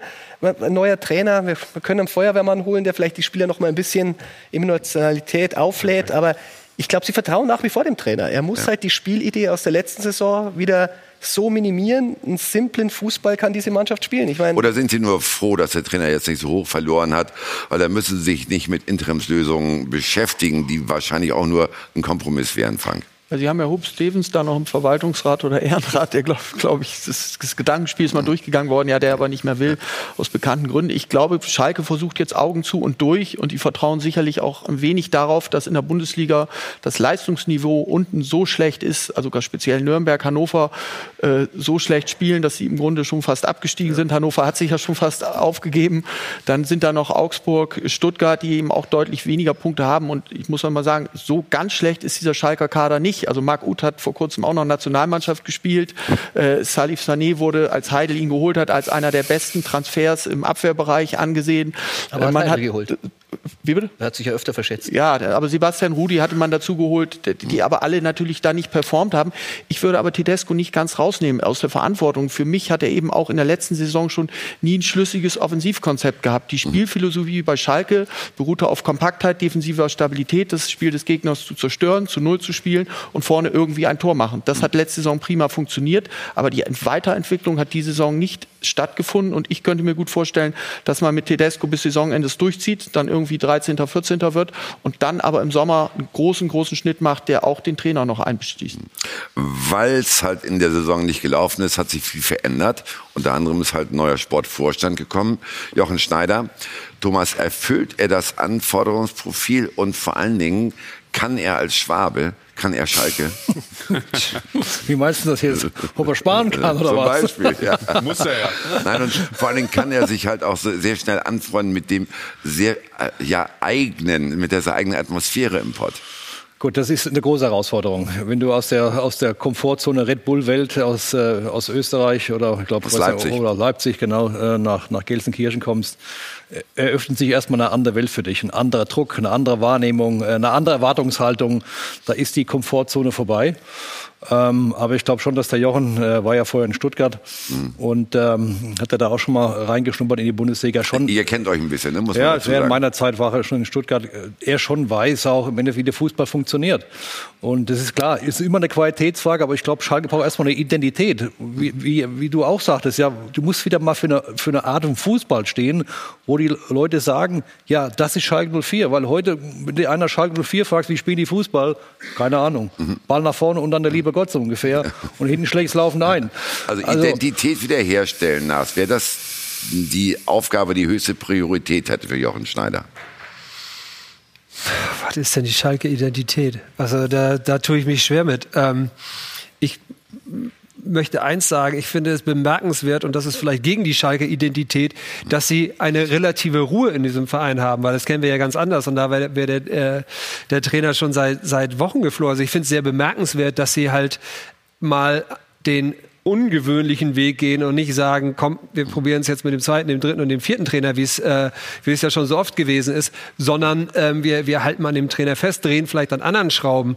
Ähm, ob dann irgendwann eine, eine wie auch immer geartete Schalke-Identität wiederhergestellt werden kann, weiß ich nicht. Fakt ist, jetzt geht es erstmal ums nackte Überleben. Dafür brauchst du keine Identität, dafür brauchst du Punkte. Äh, Und, auch die, und die Rahmenbedingungen wieder in Ordnung bringen, ne? das muss man ja schon. Die sind schon durcheinander Ja. gekommen, ja. Ja. Und ich glaube, Schneider in, in einer unaufgeregten Art und vielleicht auch nicht involviert in den ganz großen Klüngel dort ähm, ist sicherlich besser, als wenn du jemanden nimmst, der, der da äh, sehr, sehr schnell drehend ist. Also viel Erfolg. So, nun will sich, Herr Nagy, nun will sich Schalke auch breiter aufstellen. So hörte man es allenthalben. Sie suchen einen Sportdirektor und Sie suchen sogar nach einem technischen Direktor. Also, zweimal neues Personal.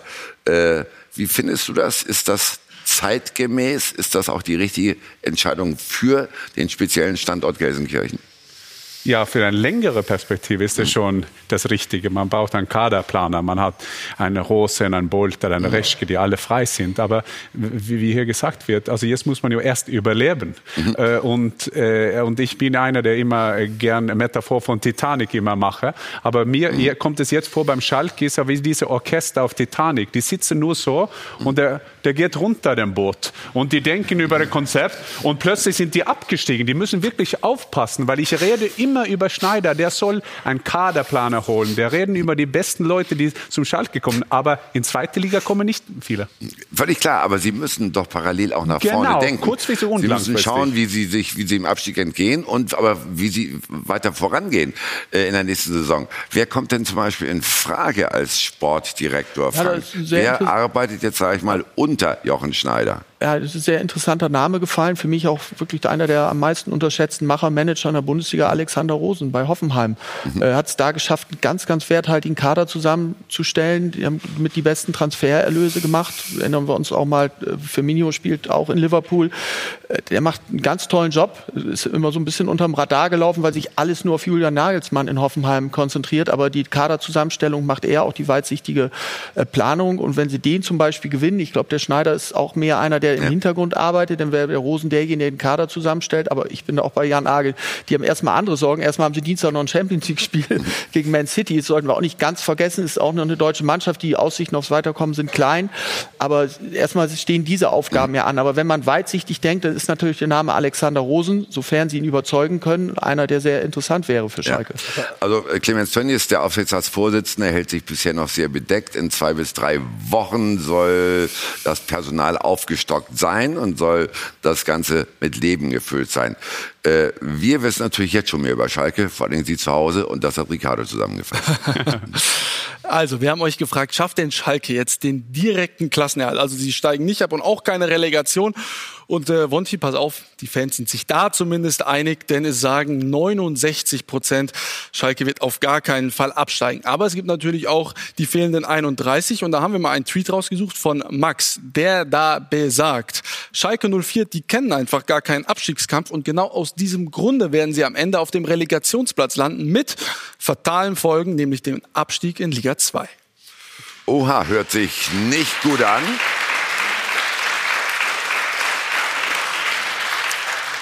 Wenn das so käme, könnte es dann aber zu einem hochinteressanten Relegationsspiel kommen. Schalke 04 gegen den HSV. Mal gucken, was daraus werden könnte. Heute übrigens das Derby, St. Pauli HSV. Ab 13 Uhr geht's los. Können Sie natürlich auch bei Sky sehen.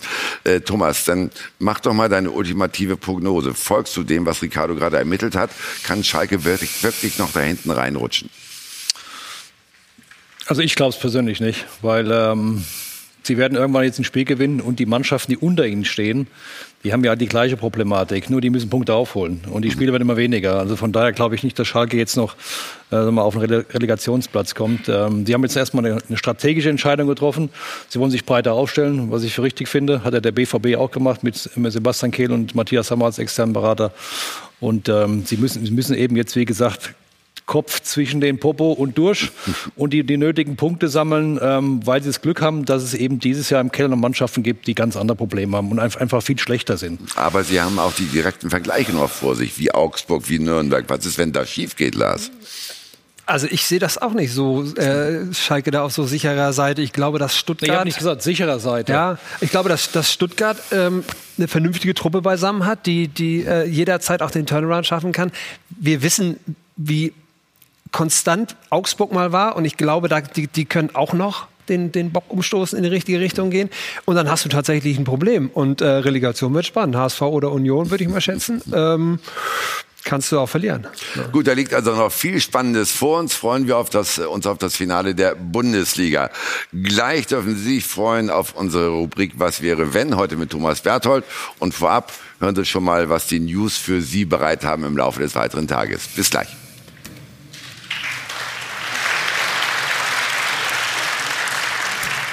Zum Beispiel die zweite Fußball-Bundesliga, die beschäftigt uns hier bei Sky Sport News HD. Da gibt es nämlich brandaktuelle Informationen, die für heute angesetzte Partie zwischen der Spieler, äh, Spielvereinigung Greuther Fürth und Dynamo Dresden. Die muss aufgrund einer amtlichen Unwetterwarnung abgesagt werden.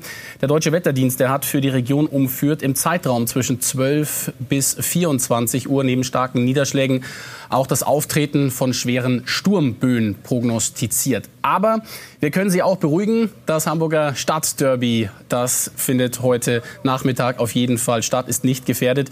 Der FC St. Pauli empfängt den großen Hamburger SV. Wir schalten da natürlich zu unserem Reporter Jurek Rohrberg ans Millantor, bringen Sie da auf den aktuellsten Stand.